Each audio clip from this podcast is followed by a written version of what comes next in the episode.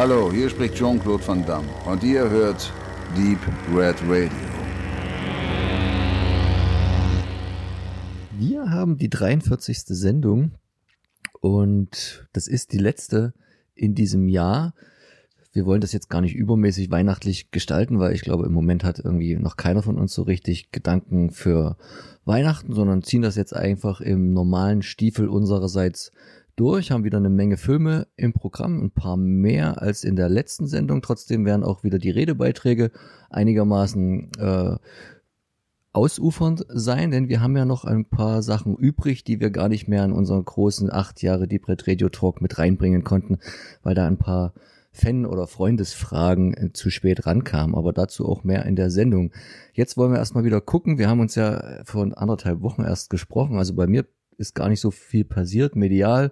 Ich schreite weiter voran mit immer noch Dawson's Creek. Äh, es wird schon langsam immer quälender. Die dritte Staffel beenden wir jetzt gerade und gehen dann so an die vierte, fünfte und sechste ran. Also es ist leider noch nicht mal die Hälfte geschafft. Ähm, aber irgendwie diesmal, diesmal will ich es durchziehen. Ansonsten habe ich noch einen äh, irgendwie einen Film nochmal geguckt, weil ich dachte, vielleicht was der besser geworden auf äh, äh, Home-Kino, vor allen Dingen in der längeren Fassung, nämlich äh, Suicide Squad, weil ich dachte, jetzt musste mal alles so gucken, was mit Batman zu tun hat.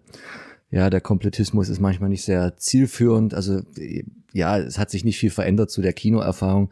Es bleibt leider eine, eine Reihe an sehr interessanten Ideen und Ausgangssituationen, die in einem Film massiv verschenkt wird. Und ja, er ist nicht besser geworden und ich ahne Schlimmes, wenn ich jetzt auch noch mal ähm, das andere, was DC so in Verbindung mit Batman, also versus Superman und dann halt auch nochmal die Justice League, noch nicht den äh, Recut oder wie das Ding heißt dann in Serie, sondern den normalen Geschichte angucke. Also mir wurde überall abgeraten, ich mache es trotzdem mal einfach der Voll Vollständigkeit halber, um dann in den nächsten Batman überzugehen, der ja dann hoffentlich wieder ein bisschen besser wird. Ansonsten habe ich mir mal was zum Lesen gekauft, äh, gar nicht so sehr wegen der Dame, die das Buch selber geschrieben hat, sondern wegen der Geschichten, die sie erzählen kann. Demi Moore, Inside Out. Ähm, dadurch, dass die ja auch so im Dunstkreise des äh, Brad Packs da operierte in den 80er Jahren am Anfang ihrer Karriere und vielleicht auch ein bisschen da was zu sagen hat, natürlich auch irgendwie zu ihrer Ehe mit Bruce Willis, ähm, dachte ich mir mal, lese ich auch mal eine Biografie, wenn ich sie durch habe und sie gut empfunden habe, gebe ich sie an Benedikt weiter und genau wie dieses Mikro jetzt. Ist auch toll, dass man sich eine Biografie von einer Frau holt und darin etwas über ihren Ehemann zu erfahren. Ähm, wisst ihr noch, wie es früher war? Früher war alles schlecht. Zumindest manche Sachen. Ähm, ich bin zum Beispiel froh, dass wir keine Jahresrückblicke mehr machen. Das fand ich immer total anstrengend irgendwie mit der Zeit. Was waren die besten Filme? Worauf freuen wir uns? Das finde ich, finde ich äh, total, war irgendwann ziemlich ausgelutscht, glaube ich. Äh, und das ist genauso äh, so geil, dass wir das nicht mehr machen. Das ist genauso geil, ist auch, dass wir keine Oscarverleihung mehr be beurteilen. Oder äh, äh, das ist schön irgendwie, finde ich. Fällt mir gerade so ein. Ähm, ich äh, möchte auch nur ein Medium äh, anbringen, das ich geschaut habe. Ich habe mir vor kurzem eine Arte-Doku über Tom Cruise angeschaut, äh, die eine Stunde ging. Die ist ganz gut. Die ist behandelt das Thema mit ihm als ja kritische Person ganz äh, gut, finde ich auch aus künstlerischer Sicht. Ist also nicht verurteilend, sondern eher ja versuchend, aufarbeitend oder beschreibend. Und äh, man wird da eben auch immer wieder auf Filme aufmerksam gemacht, die man jetzt vielleicht noch nicht kennt, gerade aus der frühen Phase, weil du warst gerade so ein bisschen beim Brad Pack. Es gab noch so dieses andere Pack, ich weiß gar nicht, das hat keinen Namen gehabt, irgendwie zumindest Gefühl. Da gibt's halt noch ein paar andere Darsteller wie Timothy Hutton und Sean Penn und eben auch Tom Cruise und auch vielleicht sogar noch Swayze, die aber in einer ganz anderen Ecke groß geworden sind, auch mit anderen Filmen eigentlich so äh, thematisch genremäßig.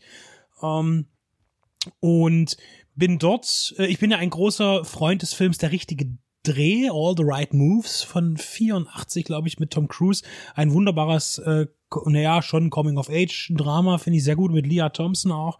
Und aber ein Film, der viel früher entstanden ist, ist seine erste größere Rolle tatsächlich äh, die Kadetten von Bunker Hill, äh, Taps im Original. Was so viel heißt wie Zapfenstreich und ist ein Film über eine, ja, über eine Militärschule, die geschlossen werden soll.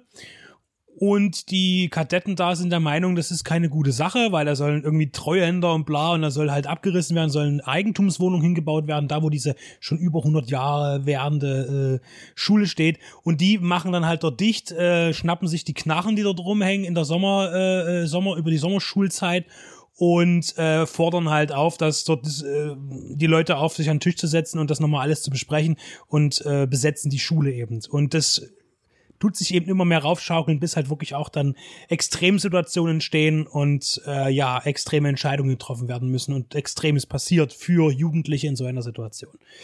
Äh, ja, auch eben hier mit Tom Cruise, ähm, der schon auch hier zeigt, dass er der sportlichste und der athletischste und der bestaussehendste ist. Das ist schon daraufhin promoted. Und natürlich auch Timothy Hutton, der hier die Hauptrolle spielt und Sean Penn eher untergeordnet. Und äh, George C. Scott als ja, Befehlshaber dieser, äh, dieser Kadettenschule.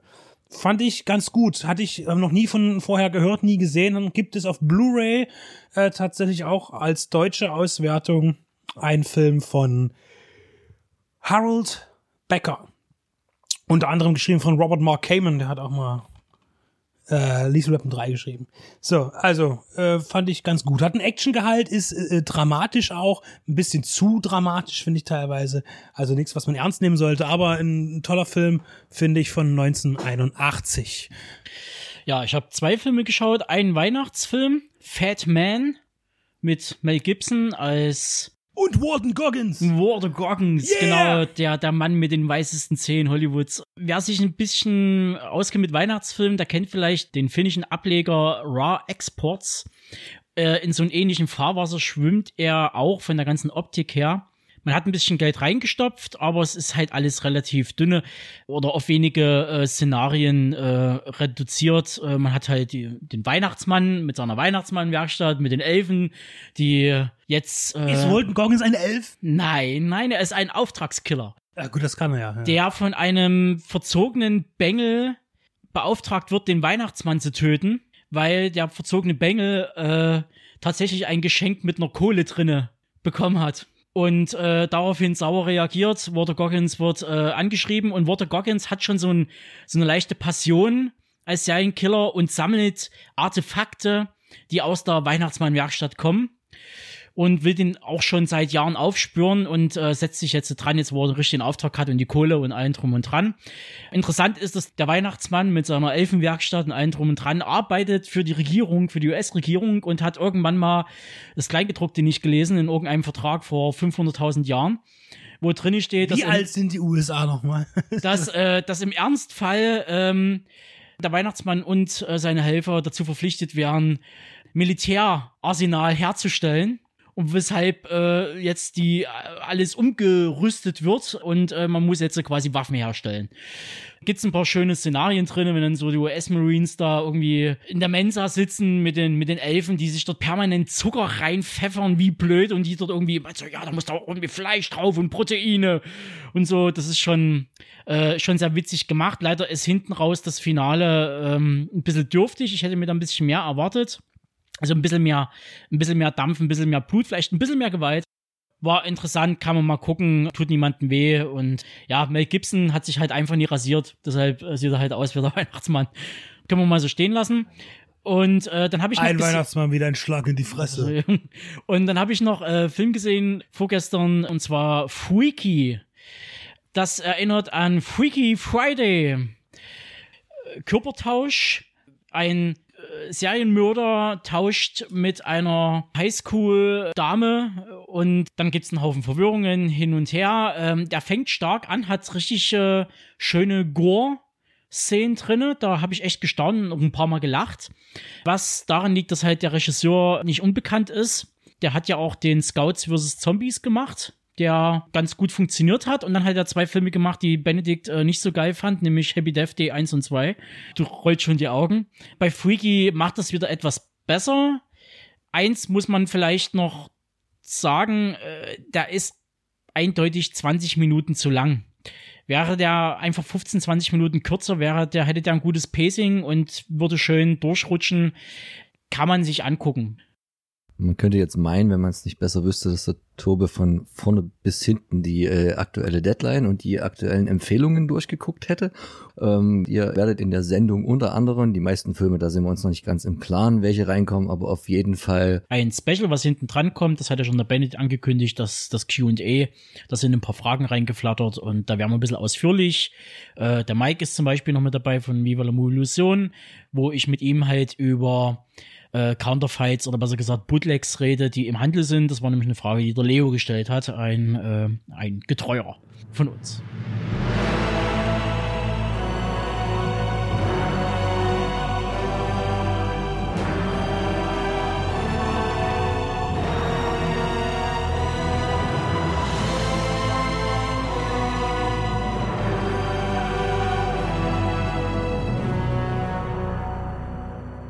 Disturbing the Peace.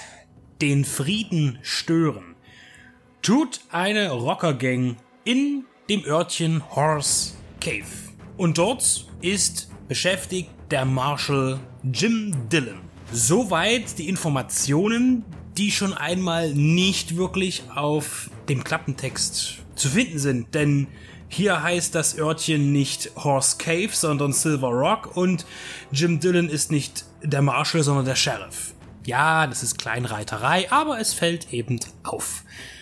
Was haben wir hier für einen Film? Den habe ich mir einfach nur so geordert, weil ich dachte, oh, ein Film mit Guy Pierce, mit einer fetten Wumme in der Hand, toller Titel und hier, da brennt so ein, irgendwie ein Gebäude auf dem Cover und es sieht ziemlich gut aus und das Cover ist auch schon leider irgendwie das Beste an dem Film.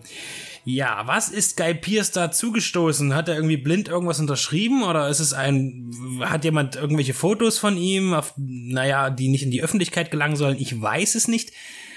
Äh, denn es handelt sich hier um einen Film, den ich nicht mal mehr ins, ins in, in, ja, in, in die B, in die B-Ebene heben möchte.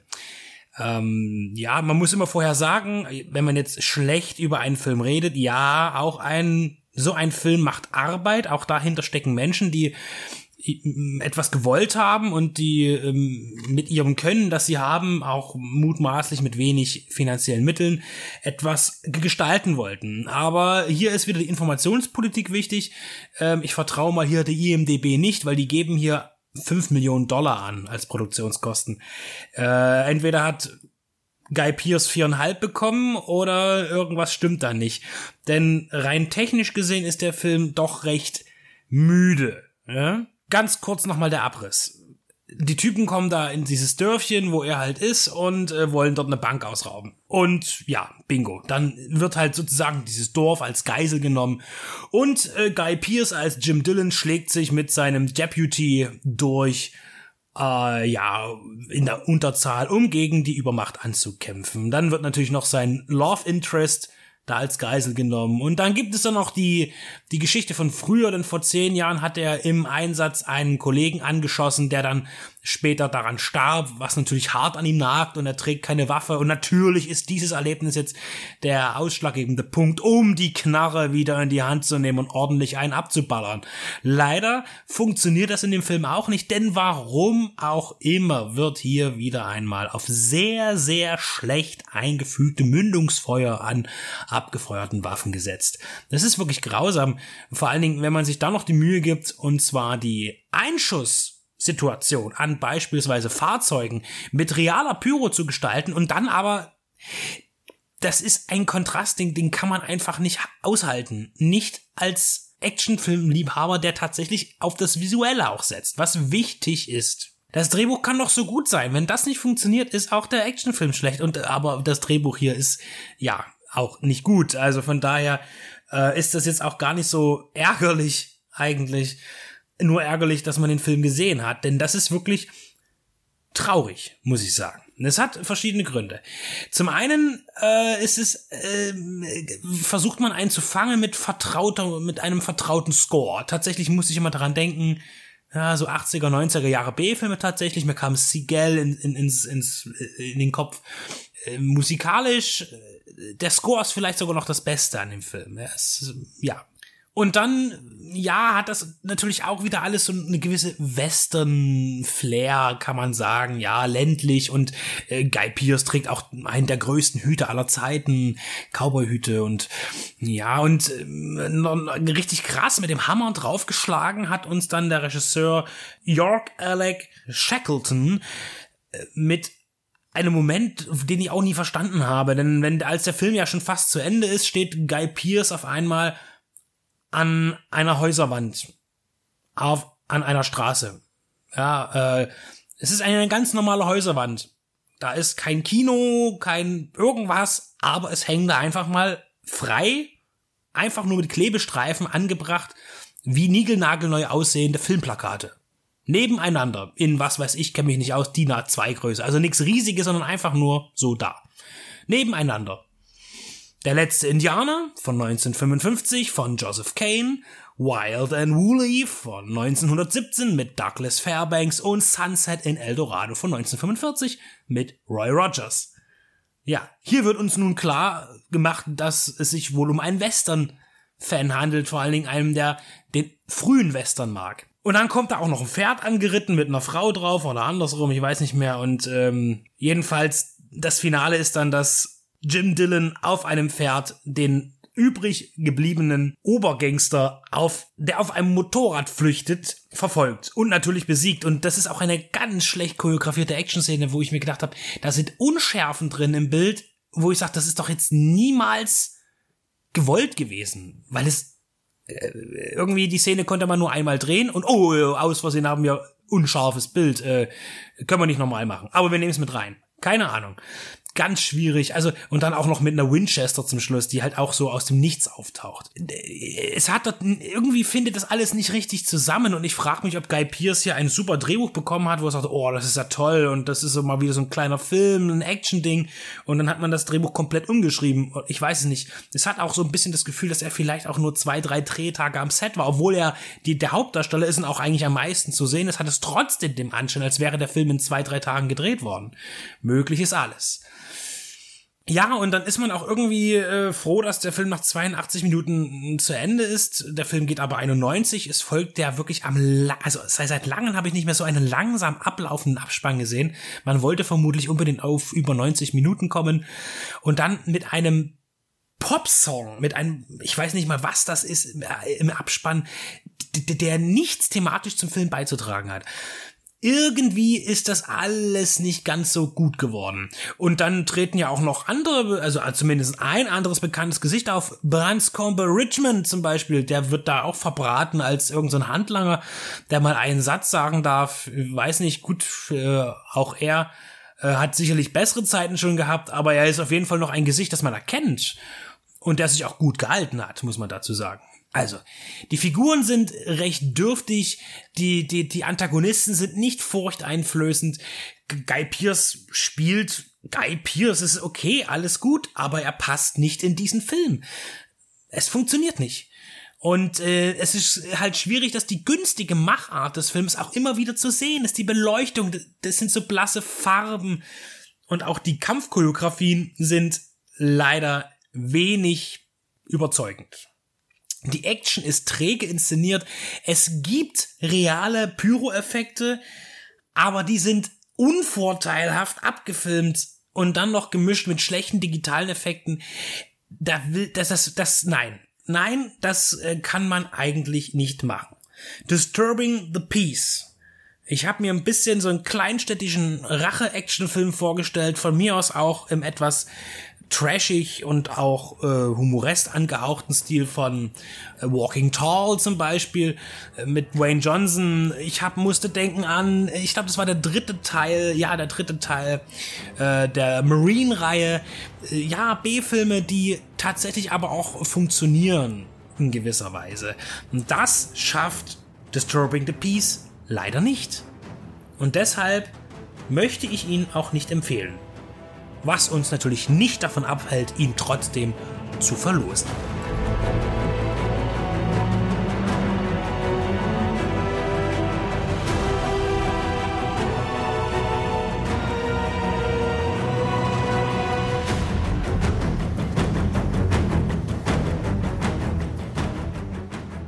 Vom mittelmäßigen Belagerungsfilm zum Creature-Feature aus den frühen 90er Jahren, der dank Regisseur Tony Hellraiser 2 Randall und der KNDFX Group einen Platz in meinem Herzen einnahm und nimmt. Ob das Benedikt und Max auch so sehen, erfahrt ihr in den kommenden 15 Minuten.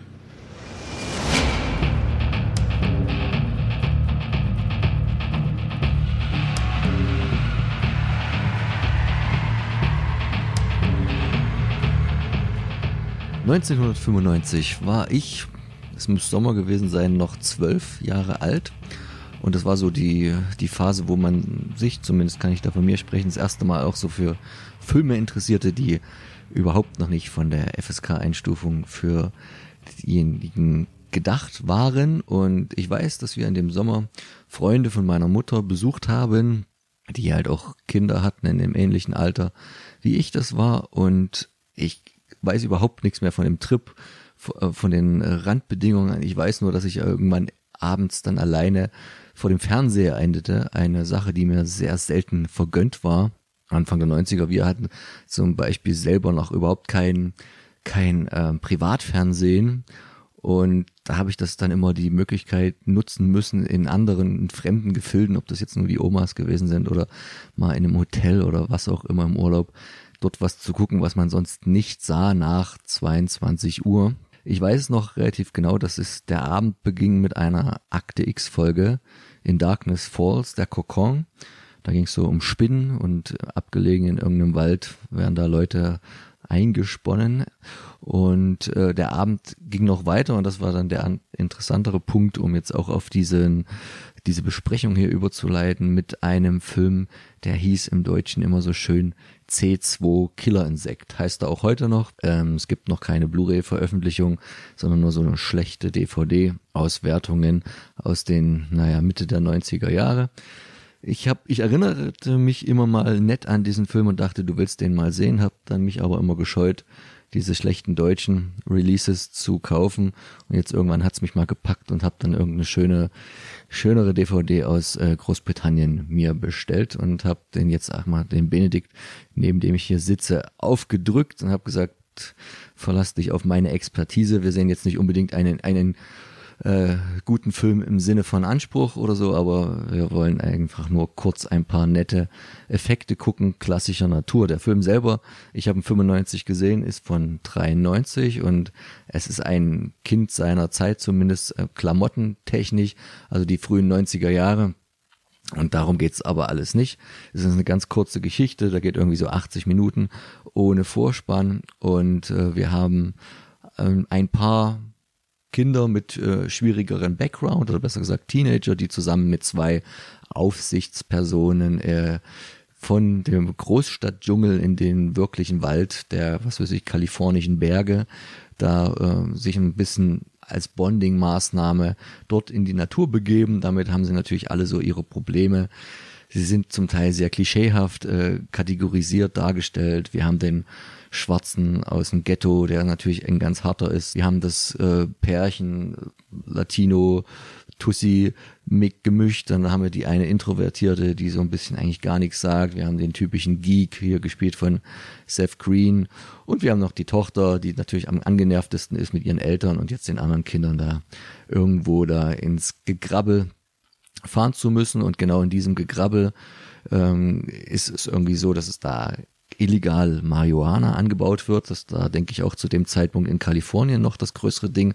Da hat sich ja jetzt, sagen wir mal, in den letzten 27 Jahren sehr viel getan, was das angeht, auch mit der Legalisierung oder zu medizinischen Projekten. Aber hier in dem Film spielt das halt noch die Ausgangsbedingung, dass dort irgendwo riesige äh, Plantagen sind und wo dann halt auch die Essenz daraus gewonnen wird und das nimmt äh, dann quasi den Anfang allen Übels, denn ganz normale kleine Zecken kommen damit in Berührung und mutieren halt auf ordentlich faustgroße Mistviecher. Und damit ist eigentlich schon alles gesagt. An Zusammenfassung mehr braucht man nicht.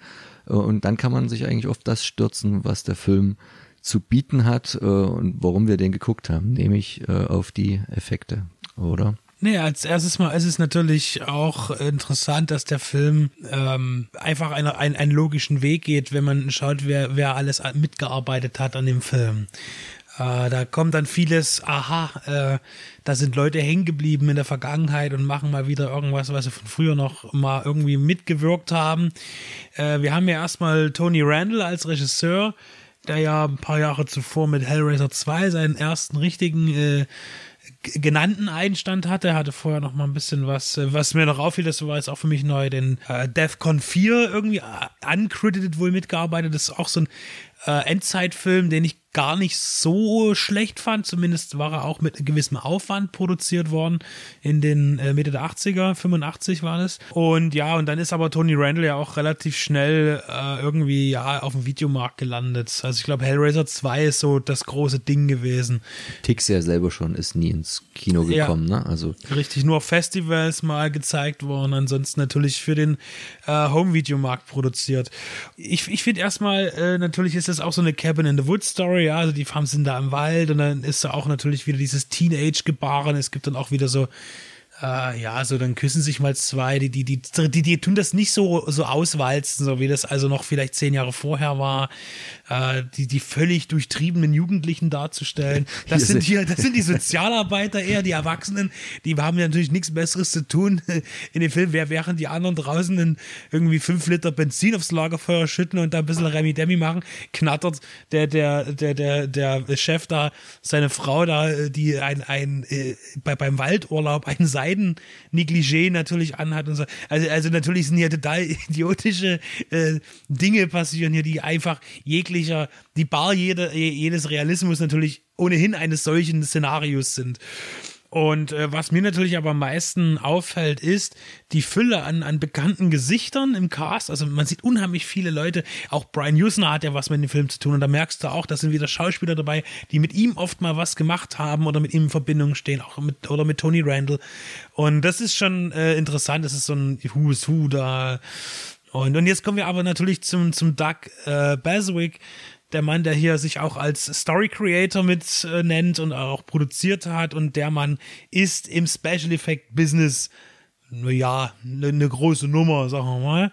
Terminator, Aliens, also da hat er schon ganz schön ein paar an, Filme zu stehen. Er hat da an, an vielen Sachen mitgearbeitet und hier kann man sagen, ist er so ein bisschen federführend auch äh, zu, hat er vielleicht auch einen anderen Film gehabt, aber das Ding ist, glaube ich, so was, was er gerne einfach mal machen wollte. Und hat da schon ein staatliches Budget für so einen Film zusammenkratzen können. Das sieht man auch, der Film ist nicht billig gemacht. Das ist schon, äh, also man könnte jetzt bestimmten Effekt sehen, eine gewisse Günstigkeit nachsagen, ja klar. Äh, aber ansonsten alles, was so die technischen Sachen angeht, gerade auch äh, Ausleuchtungen, Kamera, das ist alles ein, ein gut gemachter Film. Ja? Die Special Effects in Bezug auf die Zecken, äh, auf die Ticks, ja, und äh, natürlich, da geht's auch mal auf so eine Schleim, die kommen aus dem, aus dem Schleimei raus und überall wabbern diese Schleimdinge rum. Das ist alles toll gemacht, muss ich sagen. Also die Effekte, was das angeht, auch wie die rüber rumkrabbeln, die Viecher, äh, auch, auch eine Menge, die haben da, und das ist ja auch wirklich kein CGI, man sieht hin und wieder computerunterstützte Sachen, wo man überlegt, ist das jetzt oder ist es nicht? Immer das, wenn die eine ins Gesicht fliegt, ne? ja, das waren so Beispiel, die zwei, drei oder Szenen. Die, die Wand hochläuft, so ganz kurz dachte ich mir, wo es springt, weil springen können die Dinger nicht, aber das sind ja, das kenne ich ja auch aus Filmen, wo es viel um Spinnen geht, das sind irgendwelche Dinger, die bauen die, dann sind die zum Aufziehen und dann wie so ein Kinderspielzeug. So funktioniert das ja auch da. Und davon müssen die aber ziemlich viele gemacht haben, weil man sieht tatsächlich ziemlich viele von diesen Viechern irgendwann mal über den Waldboden krabbeln. Und dann fallen die ja auch Menschen an. Das heißt, wir haben auch tolle äh, Make-up-Effekte bei den Leuten. Es zerreißt dann auch mal ein, weil natürlich noch ein viel größeres äh, äh, Zeckenvieh aus einem Menschen so alienmäßig herauswächst. Sehr effektvoll dargestellt. Wäre es nicht so trivial, hätte es auch David Cronenberg als so klassischen Body-Horror mit transformierenden Körpern, die sich umformen und dann, wie du schon sagst, nicht hier wie bei Kafka in einen Käfer verwandelt, sondern halt irgendwie in eine, in eine Zecke. Ähm, also da, da wird schon viel, viel geboten, auf jeden Fall. Manchmal ist es halt auch, also es gibt so ein paar Schmunzler auch, und da meine ich jetzt nicht, dass man einmal irgendwie das Mikro kurz in den Film hängen sieht, aber das ist wirklich nur fürs sehr geübte Auge. Einmal die, die erste Szene, wo die Zecke auch aktiv wird, das ist manchmal auch so aus Sicht der Zecke gefilmt. Also auch so ein bisschen so, jetzt schleicht hier der Mörder rum oder halt der, der, der, der, ein der, der, der Bringe, Bringer allen Übels. Und äh, das erste Opfer ist eigentlich der, der brav im Hamsterrad laufende Hamster eines Drogenbauers. Und ähm, bevor er dann verspeist wird von der Zecke, ähm, geht's an, an den Hamster. Und das ist irgendwie so, man sieht dann aus Sicht der Zecke, wie sie natürlich faustgroße Zecke, aber immer noch irgendwie klein, auf diesem ein, über einen Meter hohen Schreibtisch in so drei Sprüngen.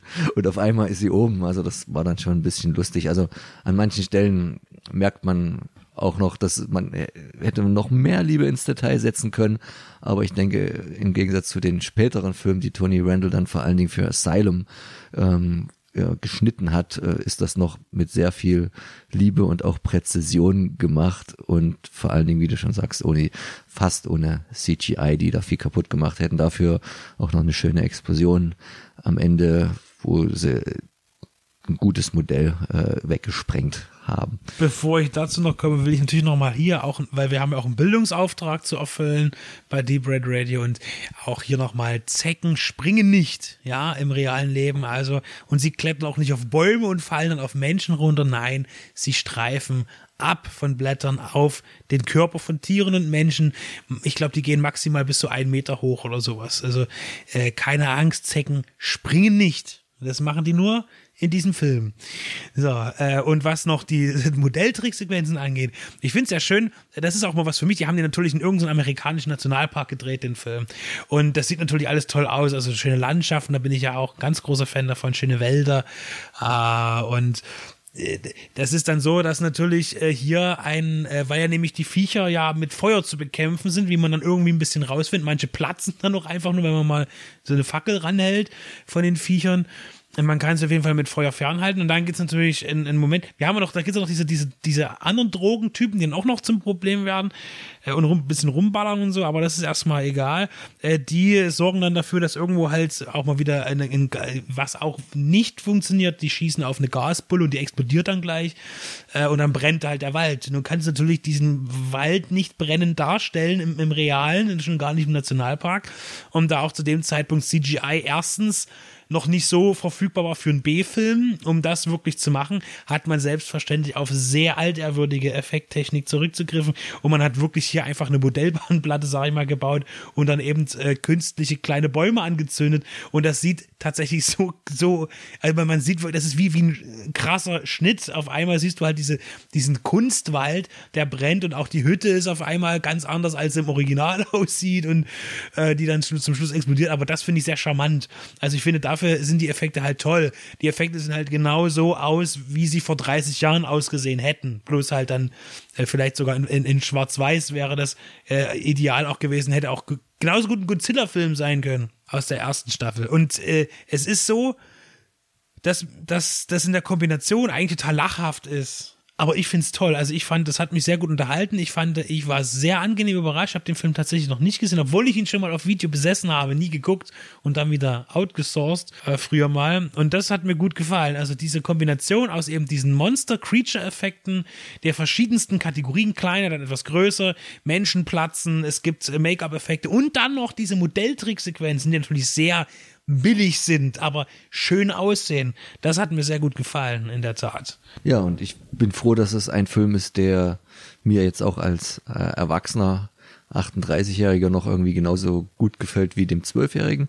Manchmal erlebt man da ja eher so schlechte Überraschungen, dass ein Film dann doch nicht so gut gealtert ist und ich denke, wir können den dann uneingeschränkt weiter empfehlen und ich denke mal, da, dass sich da noch keinen von den coolen Indie-Labels mal erbarmt hat, hier mal eine ordentliche Blu-ray-Auswertung zu machen oder sogar ein schönes Mediabook. Ich denke, das bietet sich an und auch gerade so jemand wie Tony Randall, der jetzt, jetzt nicht die, die Hyperkarriere hingelegt hat, den kriegt man doch bestimmt auch in seinem Alter jetzt nochmal ran und könnte da ganz ordentlich was an, an Extras nochmal dazu holen. Also würde ich mir wünschen, würde ich tatsächlich auch kaufen. Zählt auf jeden Fall zu seinen herausragenderen äh, Werken, die Tony, Tony Randall angeboten hat. Und äh, ich bin froh, dass ich ihn jetzt mal gesehen habe, nachdem ich ihn schon mal besessen habe und äh, aber nie dazu kam. Ich weiß gar nicht, warum ich den nicht gesehen habe. Das ist, wäre eigentlich, mich hätte der Film auch absolut mitgenommen. Ja, also äh, hier bitte nochmal durchaus äh, ja, ein Mediabook wert. Ich meine, da gibt es andere Filme, die es weniger verdient haben, so veröffentlicht zu werden. Labels der Welt, schaut auf diesen Film. Tix C2 Killerinsekt.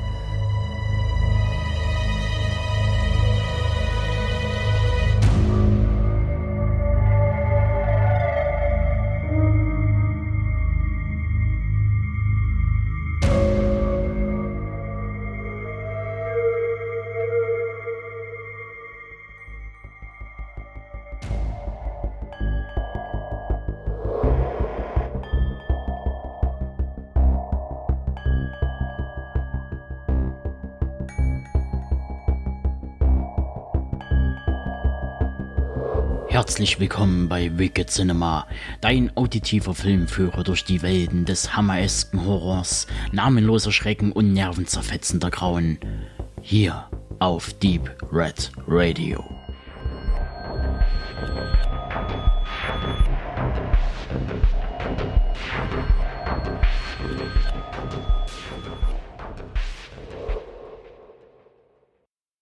Aus dem großen Wicked Vision Media Paket war es nun an der Zeit für mich, den Titel aus der Full Moon Collection Nummer 4 zu besprechen, im Mediabook erschienen Creepozoids von 1987.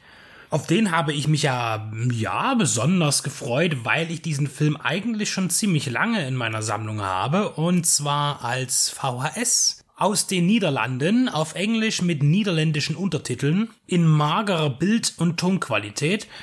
Und nun hatte ich mich gefreut, dieses Werk einmal in einer vernünftigen Aufmachung zu sehen und nach einer anständigen Restauration. Wie es nicht unüblich ist, begrüßt uns Charles Band persönlich in einem anderthalbminütigen Vorwort, bevor man das Menü startet. Und wie er fast zu jedem Film sagt, ist das natürlich einer der äh, Filme, die am meisten nachgefragt werden. Und ja, das mag auch sein, dass man diese Meinung zu jedem Film haben kann von Full Moon, denn sie sind ja alle samt etwas merkwürdig. Wobei man hier ganz klar sagen muss, dass Full Moon eigentlich gar nichts mit Creepozoids zu tun hatte, denn der Film entstand noch bevor Full Moon tatsächlich an den Markt ging, denn eigentlich war zu dem Zeitpunkt noch Charles Band mit Empire Pictures beschäftigt und Creepozoids wurde auch hier nicht von Empire, sondern von Titan Productions produziert, aber auch natürlich unter der Führung von Charles Band. Regie führte David de Courteau, das ist äh, einer, der ziemlich viel zu bieten hat als Regisseur, also zumindest auf dem Papier, äh, hat dutzendweise äh, Fernseh-B-Genre-Ware inszeniert in den letzten Jahren, teilweise fünf, sechs Filme pro Jahr und in den Anfangszeiten seiner Karriere war er auch häufiger für Charles Band tätig gewesen. Und als ich mir Creepozoids mal so angesehen habe, da fiel mir auf, dass er sehr viele Verbindungen hat zu einem meiner Lieblings-B-Filme, den ich auch schon äh, besprechen durfte für Deep Red Radio, und zwar Mutant, das Grauen aus dem All von Roger Corman. Die Filme, der ist ja von 80 und ist definitiv und auch äh, ganz klar erkennbar ein Alien-Plagiat gewesen, ein sehr gutes. Und ich finde, dass Creepozoids tatsächlich wiederum ein Plagiat von Mutant äh, Grauen im All sein könnte. Zumindest gibt es einige Ähnlichkeiten. Und vielleicht liegt es auch genau daran, warum mir Creepozoids doch ganz gut gefällt. Um jetzt noch kurz ähm, den vielleicht ein bisschen den Full Moon Zusammenhang herzustellen. Natürlich wirkt er wie ein Full Moon Film, wie alle Empire Filme, ja, aber wobei es ja hier auch nicht mal um einen Empire Film geht, aber eben um einen Charles Band Film. Allerdings gibt es hier, äh, wie man das eigentlich gewohnt ist, Bonusmaterial äh, in den Collections gibt es jetzt hier nicht in dem großen Maße, weil es einfach vielleicht auch nichts groß gab. Äh, natürlich gibt es einen Audiokommentar mit dem Regisseur, aber das Hauptaugenmerk, und das finde ich ganz schön, ist, dass man hier einfach dann, weil man wer mutmaßlich nichts zur Verfügung hatte, einen Bonusfilm draufpackt. Und zwar einen Full Moon Film, der einer der ersten sogar, und zwar Shadow Zone. Und beide Filme, Shadow Zone und Creepozoids, sind Creature Features. Und hier hat man eben einen Double Feature draus gemacht. Und deshalb finde ich, ist das auch eine lohnende Sache. Aber wir kommen zu Creepozoids. Ein Film, der eine interessante, ja, Zukunft voraussagt, gesehen aus dem Jahre 87, denn bereits fünf Jahre später kündigt man hier den ganz großen Dritten Weltkrieg an und die totale Verwüstung der Erde durch einen nuklearen Holocaust. Äh, der Film platziert sich dann aber sechs Jahre später, also 98, und man erfährt im Vorspann, dass sechs Jahre zuvor eben die Weltmächte gegeneinander gekämpft haben und die Erde in Schutt und Asche zurückgelassen haben. Und es wird gesagt, da draußen gibt's dann eben die üblichen Endzeitgangs, es gibt Mutanten und sauren Regen, wobei man das hier, glaube ich, eher auch als Säureregen übersetzen müsste, denn wenn man tatsächlich im Regen draußen steht, bleibt dann am Ende nicht viel von einem übrig, denn man wird dann einfach dahin gebrutzelt und schmilzt. Wir begleiten eine fünfköpfige Gruppe von, ja, erstmal Streunenden, die sich dann als Deserteure erweisen, denn der Krieg ist noch gar nicht zu Ende. Äh, der ging munter weiter, nachdem die Erde schon zerstört war. Und diese Deserteure suchen irgendwie Unterschlupf und kommen dann in einem Labor an, äh, wo sie, ja, eine Frischwasserversorgung finden, es gibt Betten und auch Nahrung tatsächlich. Und sie beschließen zu bleiben, weil es doch ein recht sicherer Ort ist. Äh, wir wissen aber natürlich mehr als Zuschauer, denn die Einleitungssequenz sagt uns, dass in diesem Labor ein Monstrum erschaffen wurde, das die dortige Besatzung, ja, gegessen hat oder eher umgewandelt und dann zerstört, wie wir es im Verlauf des Films immer wieder sehen werden. Und jetzt kommen wir auch schon wieder so ein bisschen zu äh, Mutant, denn es ist unfair, aber aus der langjährigen Erfahrung als B-Filmgucker, also der guten B-Filme aus den 70er und 80er Jahren, vor allen Dingen aus den 80er Jahren, sieht man Frauen, die in solchen Filmen mitwirken, sofort an, welche sich ausziehen wird. Und schwupps hat man es gerade so gedacht, duscht sie schon in einer Soft-Sex-Szene äh, mit einem Begleiter. Das ist hier tatsächlich alles sehr ja, sexuell aufgeladen auch. Und man versucht den Film natürlich durch Horror und Sex zu verkaufen. Die Dame, die hier sich äh, entkleiden darf, die hat darin Erfahrung. Linnea Quigley. Und hier ist ganz klar erkennbar, der Film ist absolut auf ein männliches Publikum ausgelegt. Das sieht man auch an dem Original-Cover-Designs. Äh, da sind die Frauen eben auch in hervorragenden, aufgefetzten Kleidern zu betrachten und so geformt, wie mutmaßlich die Industrie glaubt, dass Männer wollen, dass Frauen aussehen. So, nun heißt es also, wir bleiben vor Ort, wir versuchen durchzukommen, aber natürlich passiert irgendwas, denn das Monster ist natürlich nicht weg und beginnt eben auch das frivole Treiben oder auch das Züchtige, denn wir haben natürlich auch den Gegensatz, die züchtige Dame, die sich wahrhaft in einen der Männer verliebt. Also man, man versucht ja auch immer wieder inter, Interaktionen zu erschaffen und äh, ja auch vielleicht sogar so etwas wie Relief auf die Charaktere zu, zu werfen. Aber das funktioniert natürlich nicht, weil immer wieder zwischendurch stören halt völlig bescheuerte Dialoge und Monster. Und das ist hier sehr vielfältig, denn wir haben einmal ein großes Monster, ein böses großes Monster, das tatsächlich wiederum anmutet wie eine Mischung aus dem tatsächlichen Alien von Giga, dann natürlich auch in der Abklatschvariante von Mutant, von Roger Corman und letztlich auch von Xtro, finde ich. Also ein Mischmasch an Designs, die hier in dem Riesenmonster kulminieren. Das tritt dann am Anfang natürlich, wie man das kennt, immer sehr, sehr schemenhaft auf. Es taucht mal aus dem Dunkel aus, man sieht mal eine Pranke und wie es einem eine wischt. Aber wir bekommen das Monster auch komplett zu sehen. Und dann gibt es aber auch noch Riesenratten. Ich liebe Riesenratten. Riesenratten sind toll. Und äh, auch die tauchen hier auf. Leider immer viel zu kurz, aber sehr niedlich und sehr gefährlich. Und die knabbern dann auch die Ladies mal an. Oder auch die Männer. Ja, und nebenbei versucht man noch ein bisschen dieses Experiment äh, zu erklären. Also da gibt's dann immer wieder natürlich einen wissenschaftlichen Typen, der da aber auch schneller hingerafft wird. Der erklärt erstmal, was hat man sofort wieder vergessen. Da geht's um Aminosäuren und irgendwelche Experimente. Und ähm, eine Inhaltsangabe lohnt sich eben fast nicht, denn es geht um Schauwerte, um die niederen Schauwerte. Das Set ist sehr einfach gehalten. Wir reden hier von einem Film, der angeblich unter 100.000 Dollar gekostet haben soll und der einfach nur dafür da ist, um ja, Atmosphäre zu schaffen. Ganz klar wird der Film nicht von einer elektrisierenden Spannung getragen und das Ende ist auch so abrupt wie eine übersehene Klippe, die vor einem auftaucht. Aber darum geht es ja auch nicht. Und während man tatsächlich recht rasch voranschreitet, zieht sich dann ein bisschen so dass das äh, Solo-Finale ein bisschen raus, denn am Ende bleibt nur einer übrig, der gegen das Monster kämpfen muss. Die Riesenratten sind leider alle schon tot vorher. Aber das Monster hat natürlich auch noch seine Überraschung und es ist jetzt auch, auch, kein Spoiler, wenn ich sage, dass das Monster stirbt, das übrigens jetzt nicht so gut aussieht. Es ist halt ein Trash-Film, aber was aus dem Monster dann rauskommt, das ist ziemlich gut gelungen. Und zwar kommt dann aus dem Schädel des, des alienartigen Monsters platzt dann heraus ein Horrorbaby. Und zwar sieht das dann so ein bisschen aus wie aus den Alive-Filmen, kann man sich das vorstellen. Ja, von Larry Cohn. Und man merkt einmal mehr, es geht um Schauwerte.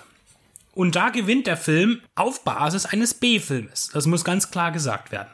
Und bei 72 Minuten mit Abspann kann man da wirklich nicht meckern, denn der Film wird nicht langweilig, sondern zieht gerade durch. Und er ist auch noch in der Phase gedreht worden in den 80ern, wo tatsächlich ein solcher Film durch seine Effekte auch auf sich aufmerksam macht. So einen Film könnte man ohne Probleme auch heute drehen, am besten noch äh, von Asylum oder auch Roger Corman, die könnten das ja gar nicht mehr heute, weil alles nur noch in Computertechnik ertrinkt. Etwas, das hier natürlich nicht vorhanden war. Und es gibt auch nicht die riesen Schauwerte, also die Szenen sind e-, eben platziert in recht, recht dürftigen, kargen Kulissen, aber man schiebt genügend Material rein, das einem die Augen öffnen lässt, wenn man diese Art von Film mag. Und ich mag sie. Und da möchte ich noch ganz kurz zu dem Bonusfilm kommen, den Shadow Zone von 89. Der bietet genau dasselbe, fast das gleiche Szenario. Hier aber natürlich mit einer Oscar-Preisträgerin. Was hat Louis Fletcher damals nur geritten? Ich hatte schon gesagt, bei Best of the Best hat sie ja auch mitgespielt in einer Zwei-Minuten-Szene. Hier hat sie eine Hauptrolle unglaublich, wenn man überlegt, äh, wo man diese Frau schon überall gesehen hat. Aber sie war scheinbar offen für alles oder musste es sein. Jedenfalls Louis Fletcher in Shadow Zone kämpft auch gegen Creatures in einem unterirdischen Labor, die der Besatzung an die Wäsche wollen. Und da fällt mir noch ein, wegen dieser Alien-Geschichte, das ist natürlich auch hier ganz klar eine Reminiszenz oder einfach nur eine Abkupferung, denn äh, äh, der Jesse, der eigentlich der schlaue Hund äh, in Creepozoids, der ja so ein bisschen der Wissenschaftler sein soll, der wird natürlich als erstes von dem Monster irgendwie attackiert und auch das, ja, besprüht einen erstmal mit irgendeinem Zeug und äh, das ist immer bei jedem, glaube ich, auch ein bisschen anders oder pflanzt etwas ein und etwas später mutieren die dann und platzen und äh, genau das passiert zum Beispiel auch dann im Gemeinschaftsraum beim Essen. Und da muss man natürlich auch wieder an Alien denken von Ridley Scott. Also ein sehr berechnender Film, Creepozoids, genauso wie auch Shadow Zone. Man kriegt alles, was man zu dem Zeitpunkt einfach äh, sehen wollte oder was Produzenten glaubten, was Leute sehen wollen. Und das deckt sich eigentlich auch heute noch, finde ich. Und deshalb finde ich es schön, dass Wicked Vision Media diesen Film Creepozoids und auch Shadow Zone im Mediabook herausgebracht haben als Double Feature. Hierzu gesagt, der Creepozoids in sehr guter Bildqualität und Tonqualität. Der Shadow Zone ist ein Bonusfilm. Der ist hier drauf, ohne dass er groß bearbeitet wurde. Das heißt, die Bildqualität ist schwächer. Aber das äh, ist nicht anzurechnen, denn es ist ein Bonusfilm, mit dem auch nur ganz, ganz klein geworben wird. Es ist eine Überraschung zum eigentlichen Creepozoids dazu. Der auf jeden Fall sich ohne Probleme einreihen darf in die großen kleinen Filme der 80er Jahre. Neben den wirklich besseren Roger Corman Produktionen und ebenfalls den besseren Charles Band Produktionen. Und somit danke ich an Wicked Vision Media, dass ich das Mediabook nun neben die VHS platzieren darf. Von damals. Eine schöne Sache.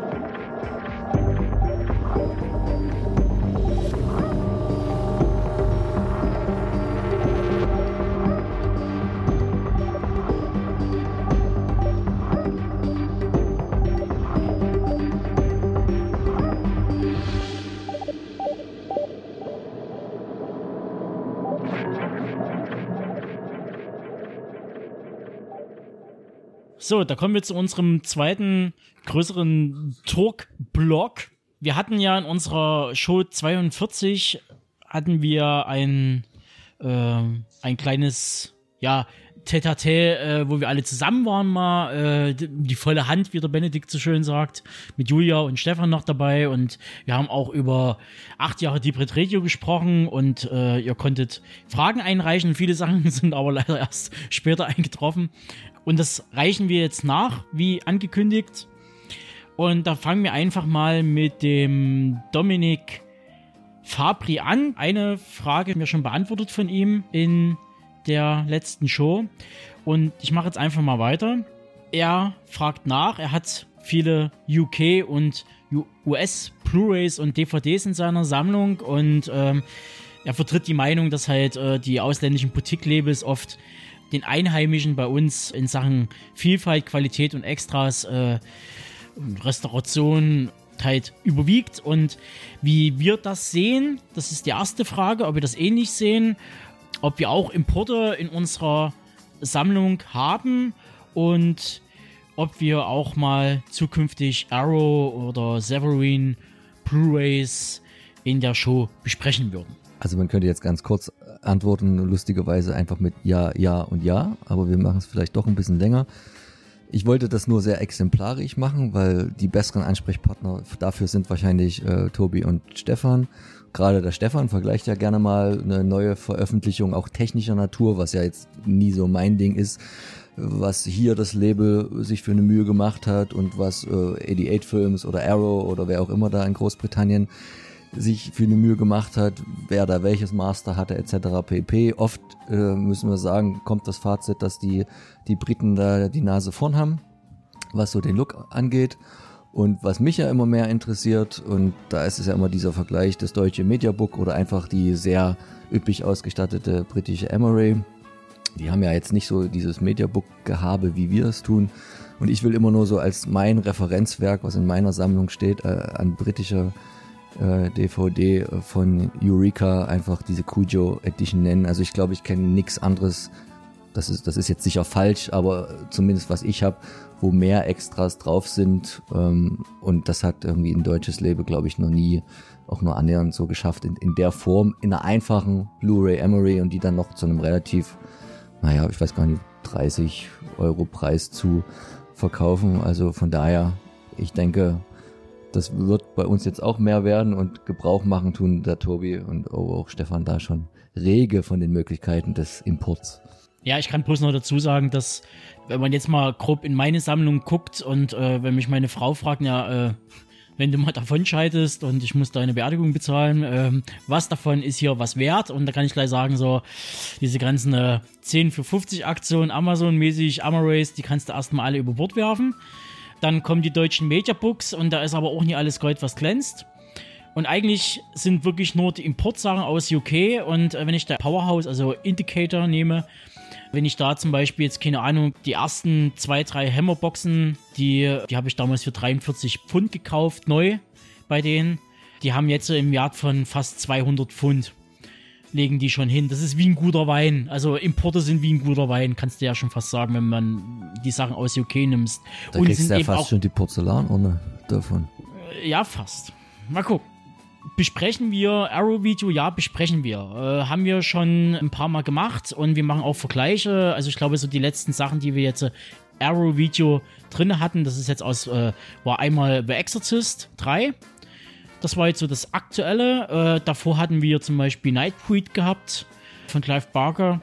Ja, das waren jetzt so zum Beispiel äh, Sachen oder halt äh, Stefans Erstbesprechung bei uns. Das war ja hier äh, Bring mit den Kopf von Alfredo Garcia. Das war ja auch eine Arrow-Video-Fassung, die er da auch mit reingenommen hat. Im Vergleich mit Kochmedia. Es ist ja auch, äh, was ich gerne habe, ist, es hat zwar jetzt nicht so viel mit Importlabel oder irgendwas zu tun, schon Import, aber ähm, ich kaufe mir zum Beispiel, wenn es um Warner geht, bestimmte Sachen und Klassiker, die es in Deutschland nicht so in Verfügbarkeit gibt, tatsächlich gerne in Polen. Äh, weil gerade Warner Polen äh, auch tatsächlich, wenn, wenn einen das interessiert, mit deutschen Tonspuren, mit deutschen Untertiteln, natürlich auch mit englischen, klar, äh, Filme anbietet. Ich sag nur Clint Eastwood. Manche Filme von Clint Eastwood gibt es heute noch nicht ordentlich auf DVD oder eben out of print und zu horrenden Preisen. In Polen kann man das günstig, äh, auch original verschweißt noch kaufen. Ähm, oder auch zum Beispiel Marx Brothers äh, Filme habe ich keinen einzigen als eine deutsche VÖ. Ich müsste mir aus Großbritannien und aus Polen kaufen, weil Deutsch, der deutsche Markt da auch nicht wirklich was Gutes hergibt. Äh, also solche, solche Sachen auch. Also auch bekannte Labels im Ausland bieten nochmal ganz andere Sachen an. Und wenn es jetzt nochmal um äh, darum geht, würde ich natürlich nochmal, und das habe ich vielleicht schon an anderer Stelle schon getan, etwas äh, eine Lanze für Eureka brechen in Großbritannien, die denen auch der deutsche Filmmarkt sehr viel wichtiger ist als der deutsche selbst. Ja? Also das heißt, alles, was deutsche Klassiker sind, vor allen Dingen auch im Stummfilmbereich, äh, betreut Eureka sehr viel besser, als es deutsche Labels tun. Und Zumal sie halt meistens auch äh, mit Erstrestaurationen rüberkommen und die Deutschen kaufen nur die Lizenz auf. Man muss eben noch dazu sagen, dass sowas wie Arrow Video, Eureka oder Powerhouse Films grundsätzlich eigentlich immer mit so einer Standard-Limitierung, wenn man davon sprechen darf, von 5000 Stück rangehen pro Artikel. Deshalb können die dann eben auch Kampf Preise, wie man so schön, wie manche Labels in Deutschland dann sagen würden, aufrufen und sagen so, ja, äh, wir hauen jetzt mal so eine Mediabook in Anführungsstrichen mal für 12 Euro aus. Und natürlich ist es so, wenn du aber schon so weit denkst, als, als äh, Label aus, aus England oder aus Großbritannien eben doch den ganzen europäischen Markt zu bedienen, dann sind die 5000 ja auch äh, durchaus realistisch, dass man da auch was los wird. Ne? Genau. Gut, kommen wir zur zweiten Frage vom Dominik. Er fände es spannend, mehr über die Hintergründe von deutschen Qualitätslabels wie Subkultur, Kamera Obscura, Filmart, Bildstörung und so weiter zu erfahren und ob wir eventuell Interesse hätten, mal Labelchefs einzuladen und zu interviewen. Da haben wir ja auch schon was. Also wir haben ja zwei Interviews. Äh, eins mit Turbine zum Beispiel. Und das andere, was der Clemens, Clem the Man, gemacht hatte mit Anolis, mit einem Ivo. Und ja, es ist noch mehr geplant, weil wir da nochmal richtig in den Ohrschleim reingehen wollen. Die Frage klären vom Filmmarkt angefangen zum fertigen Produkt, was dann bei euch im Regal steht, wie dort Preisentwicklungen sind, was das für eine Arbeit ist, Lizenzen einzuholen, nachzufragen, Recherche zu betreiben, wo sind die Rechte, darf man Untertitel bringen, darf man Tonspuren bringen, darf man restaurieren, darf man ein Cover bringen, XYZ, das sind ja tausend Sachen, die da rumspringen und das wird kommen, ja. Und ansonsten ist natürlich jeder jedes Label äh, da herzlich dazu eingeladen, uns reich zu bemustern und uns was zuzuschicken. Und dann sprechen wir auch gerne öfter mal äh, über solche Sublabels. Äh, denn ja, was wir geschickt kriegen, besprechen wir in der Regel auch. Dann kommen wir zu zwei Fragen von Leo. Wer ist ähm, das denn? wer ist das denn? Ja.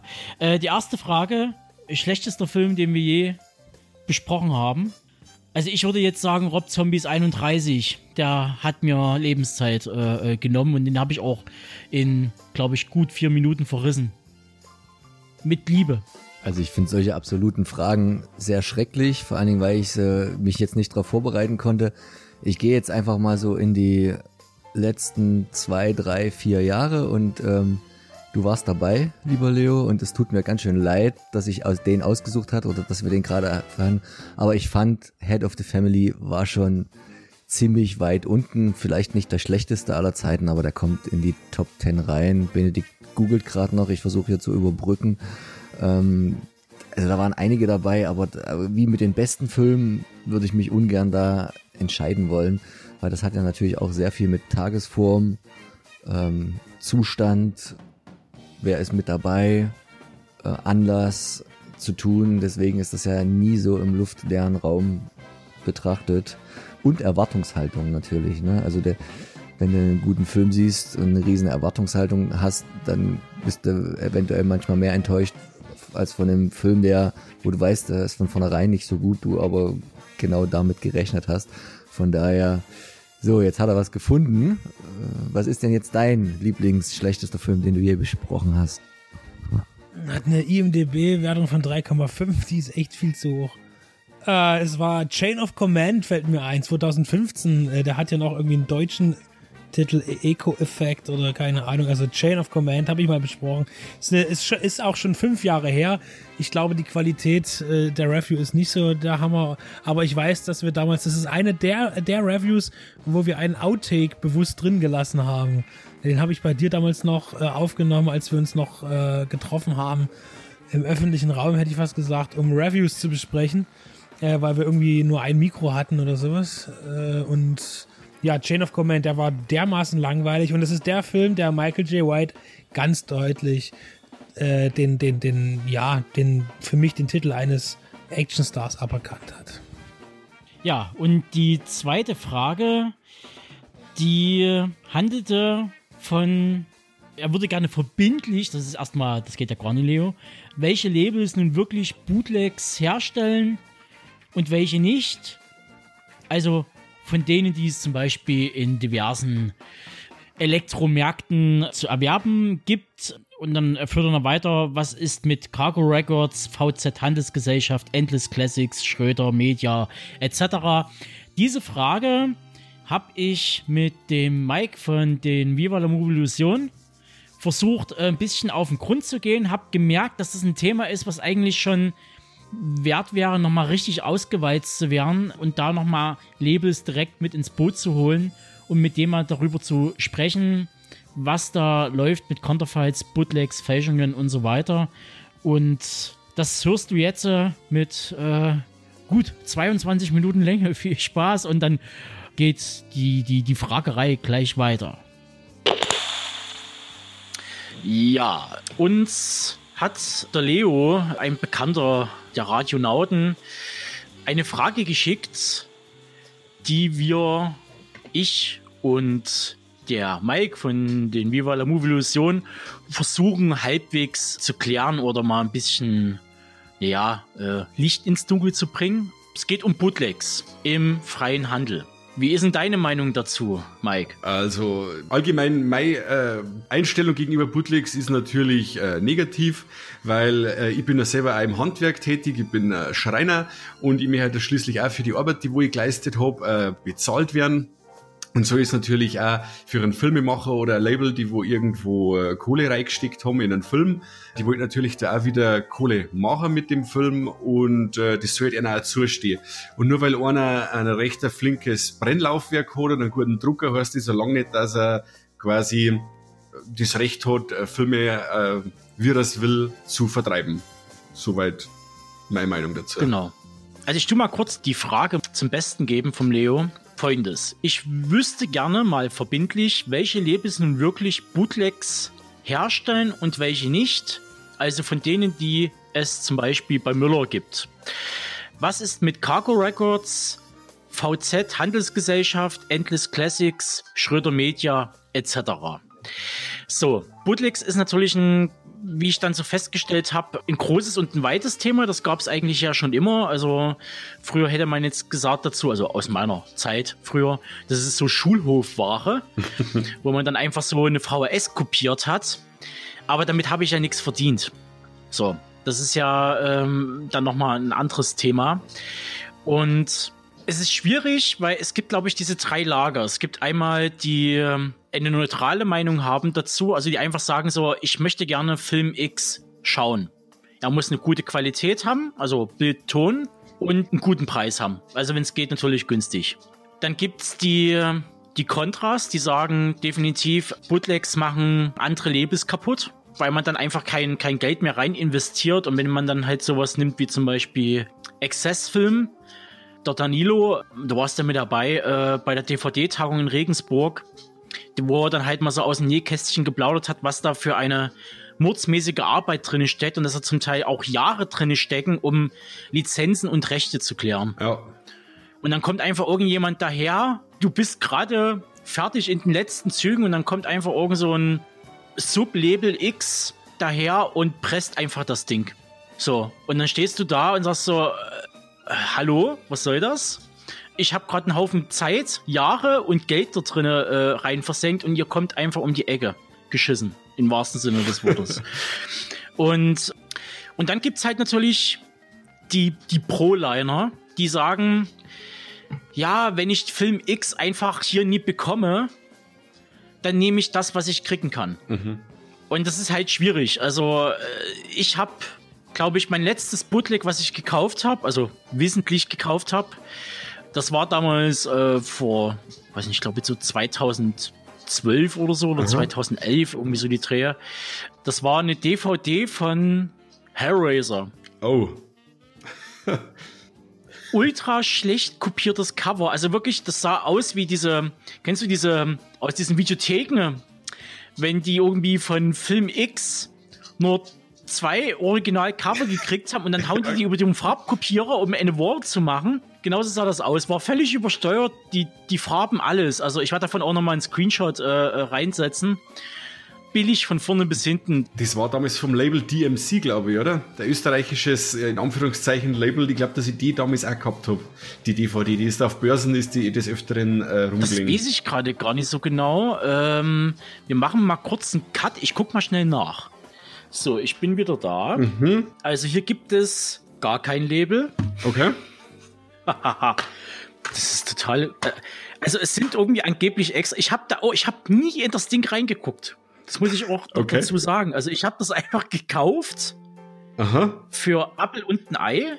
Okay. Das ist unfassbar. Also ich, ich mache auf jeden Fall ein Foto davon. Das sieht ultra hässlich aus. Macht es. Ich muss auch dazu sagen, ich hat, äh, wo ich das Sammeln so richtig aktiv angefangen habe, es war ja, ich bin äh, damals im Mediamarkt 3 und da habe ich so einen Herrencode, der hat äh, mir das Angebot gemacht, der kann man eigentlich so ziemlich jeden Film besorgen, der da irgendwie beschlagnahmt ist oder irgendwie mit der Zensur in Deutschland schon mal Probleme gehabt hat. Und da habe ich eine ganz schöne, in Anführungszeichen, schöne VÖ gekriegt von Ritter der Dämonen. Das war quasi, äh, hat ausgeschaut wie die US-DVD, auch mit, äh, mit dem äh, 18er Logo, mit dem schönen Runden und auch die englische Schrift. Nur hinten war dann äh, deu der deutsche Klappentext drauf quasi. Dann hat das Teil auch, glaube ich, 20 Euro kostet oder sowas in der Richtung. Natürlich war das die, mir das in dem Fall nicht bewusst, dass das ein Bootleg ist. Mir war es nur wichtig, dass, das, dass ich den Film Ritter der Dämonen endlich einmal wieder sehen kann. Und für mich war das einfach eine US-Version mit deutschem Ton und was weiß ich. Also, äh, ja, das, da hat es einige Filme gegeben, die so veröffentlicht worden sind. Ein Reanimator habe ich damals so gekriegt. Also, das war damals eine Zeit lang recht, ähm, ja, wo die DVD aufgekommen ist, recht gang und gäbe, dass da so Schindluder drin worden ist. Aber das gab es ja schon zu VHS-Zeiten. Wir Oh ja. erinnern ja damals mal an Astro. Ja, es ist halt wirklich ein weites Feld. Äh, Ich meine, ich habe ja auch in meiner Musiksammlung einige Counterfights, so heißt das da, äh, in der Musikszene. Ähm, Platten, die halt, wo man weiß, die kommen, die kommen aus Bulgarien. Es sind irgendwelche Ungarn-Pressungen, ähm, weil man so einfach an die regulären nicht mehr rankommt. Die sind zwar qualitativ hochwertig, 180 Gramm Vinyl, farbig zum Teil. Die sehen auch top aus. Und es ist auch zum Teil schwer auszumachen, ob das ein, ob das eine Fälschung ist, weil die komplett alles eins zu eins covern Okay. und kopieren. Also mit äh, Druck, allen drum und dran, Zahlen, Kennzeichnungen, ultra schwierig zum Teil. Glaube ich sofort. Weil die halt immer besser wären. Ja. Und ähm, um da jetzt äh, ein bisschen vorwärts zu kommen, also es gibt definitiv Labels, die hat jetzt auch schon der Leo ja genannt, äh, sowas wie Endless Classics. Da war, glaube ich, jetzt äh, das letzte, was ich gelesen hatte, aus 2019, Das Haus im Nebel, ein Italo-Horror-Erotik-Klassiker, der rausgekommen ist von denen, ohne, glaube ich, auch eine Lizenz inne zu haben. Das andere, was ich gelesen hatte, war Beastmaster von Don Coscarelli. Und da hatte wohl ein, ein treuer Fan ihn wo angeschrieben, dass in Deutschland eine Fassung rausgekommen ist und dass er sich natürlich drüber freut und ist das denn rechtens? Und Don Cascarelli hat wohl zurückgeschrieben, da gibt es auch einen quasi E-Mail-Verlauf, den man nachlesen kann, dass er davon nichts weiß. Und dass das dann definitiv illegal sein dürfte, weil es wurden keine Rechte nach Deutschland verkauft. Okay. Außer halt die damals für die VHS-Veröffentlichung äh, in den, glaube ich, 90ern irgendwann. Ja. Und er gibt das jetzt an seine Rechtsabteilung weiter und an die quasi Rechteinhaber in Staaten drüben und die kümmern sich dann drum. Beastmaster ist dann daraufhin auch verschwunden. Ne, äh, Endless Classics bietet nur noch den dritten Teil an und das sagt, glaube ich, schon so wieder einiges darüber aus. Es gab auch noch andere Labels früher, die kurz aufgetaucht sind und wieder verschwunden sind, vielleicht jetzt unter anderem Namen weiter agieren, also zum Beispiel sowas wie Sinne Independent Movies. Die haben etliche Filme rausgebracht um die 2007 herum, um das Jahr, äh, zum Beispiel Richboard und Cruising von Fritkin, die einfach rausgehauen wurden, ohne irgendeine Lizenz, äh, ohne nichts, gar nichts. Crest Movies ist bekannt dafür, wo sowas zu machen. Laser Paradise ist auch so ein untriebiges Label, was man überall findet. Ja. Ich möchte fast behaupten, jeder hat Le äh, Laser Paradise irgendwie bei sich im Regal stehen. Ja, das kann Ähm. gut möglich sein. Vor allem, wenn einer sagt, er, er hat mit der DVD, wie die angefangen äh, hat, äh, wie die DVD rausgekommen ist, äh, die Red Edition gesammelt oder sowas. Also ich möchte nicht, ich möchte jetzt nicht so weit vorgreifen, aber ich glaube nicht, dass da jemals irgendwo für Lizenz irgendwo ein Cent äh, geflossen ist für so ein Laser Paradise VÖ. Und dann hast du halt sowas wie White Pearl. Gerade, also speziell habe ich das über das Italo Western Forum rausbekommen, also Italo Cinema, äh, dass da wo viele äh, Italo Western einfach ohne Lizenz äh, gepresst und äh, rausgehauen werden und äh, die halt irgendwelche Classics Reihen rausbringen. Und alles irgendwie kulminiert am Ende in einem Vertrieb in Deutschland, nämlich Schröder Media. Mhm. Und ich will jetzt nicht Schröder Media unterstellen, dass sie das mit Absicht tun oder machen, aber bei vielen Sachen habe ich den Eindruck, da wird einfach nicht drauf geguckt. Und da handelt man wahrscheinlich ähnlich, wie es äh, eBay macht oder Amazon. Die bieten einfach nur die Plattform. Also darauf tut man sich dann irgendwie verständigen. Äh, wir bieten nur die Plattform. Wir sind nicht die, die Hersteller. Ja. Und äh, damit äh, kann man dann die Verantwortung sozusagen von sich schieben. Und das ist halt wirklich fatal. Also Schröder Media genießt mittlerweile auch einen relativ angeknackten Ruf. Dasselbe trifft auch, wenn ich das so richtig gelesen habe, äh, auf Cargo Records mittlerweile zu. Worüber halt eben auch einige dieser Labels, die ich jetzt genannt hatte, auch laufen.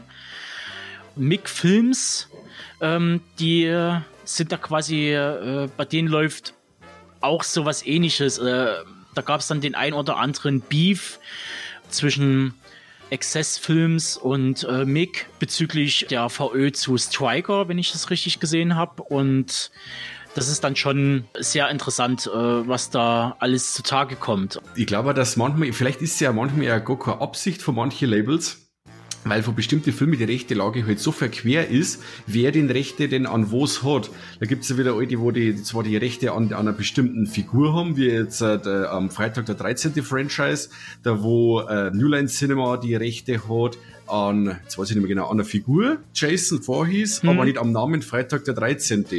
Äh, und dann kommen halt lauter so Sachen raus. Und jetzt gehst du 20 Jahre in die Zukunft, dann weißt zurück, zurückschauend kein Mensch mehr, wer für was jetzt noch die Rechte hat.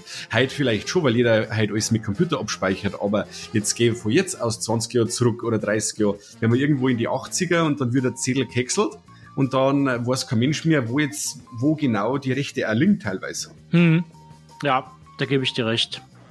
Ja, das ist halt wirklich schwierig. Dann sagt man sich natürlich wiederum, dann lässt man, da, da lässt man es eben sein, wenn es halt wirklich unsicher ist. Und das ist wo auch ein, äh, was ich dann wo, glaube ich, so rausbekommen habe, also zumindest erlesen habe, ist, wo dass diese ganzen Public Domain Sachen in den Staaten drüben, sowas wie Night of the Living Dead zum Beispiel. Mhm das ist wo in Deutschland, wo relativ unklar ist, wie da die rechte Lage ist, weil es gibt wo angeblich für Deutschland gibt es wohl einen Rechteinhaber. Okay. Für dieses Werk und er wurde wohl bis jetzt angeblich, also bis bloß Hören sagen, bis jetzt von keinem der Labels, die bis jetzt das Ding auf den deutschen Markt gehauen haben, irgendwie mal angeschrieben, ob sie denn das durften. Ja, und der Film ist so. ja schon, äh, wenn man ein wenig schaut bei OFDB, da gibt es ja zig Veröffentlichungen auf DVD und Blu-ray mittlerweile. Wie sieht denn das eigentlich so mit anderen Labels aus? Sowas wie zum Beispiel Birnenblatt, also diese ganzen kleineren, wo ich halt selber nicht so richtig weiß, so wie bei NSM, wie sie alle heißen und 84er Entertainment. Also das wirkt, das wirkt immer auf mich immer so ein bisschen schwammig. Deshalb habe ich dich ja auch irgendwie mit ins Gespräch geholt, weil du da eher affin bist und eher weißt, was so diese ganzen Sub-Labels treiben äh, oder veröffentlichen.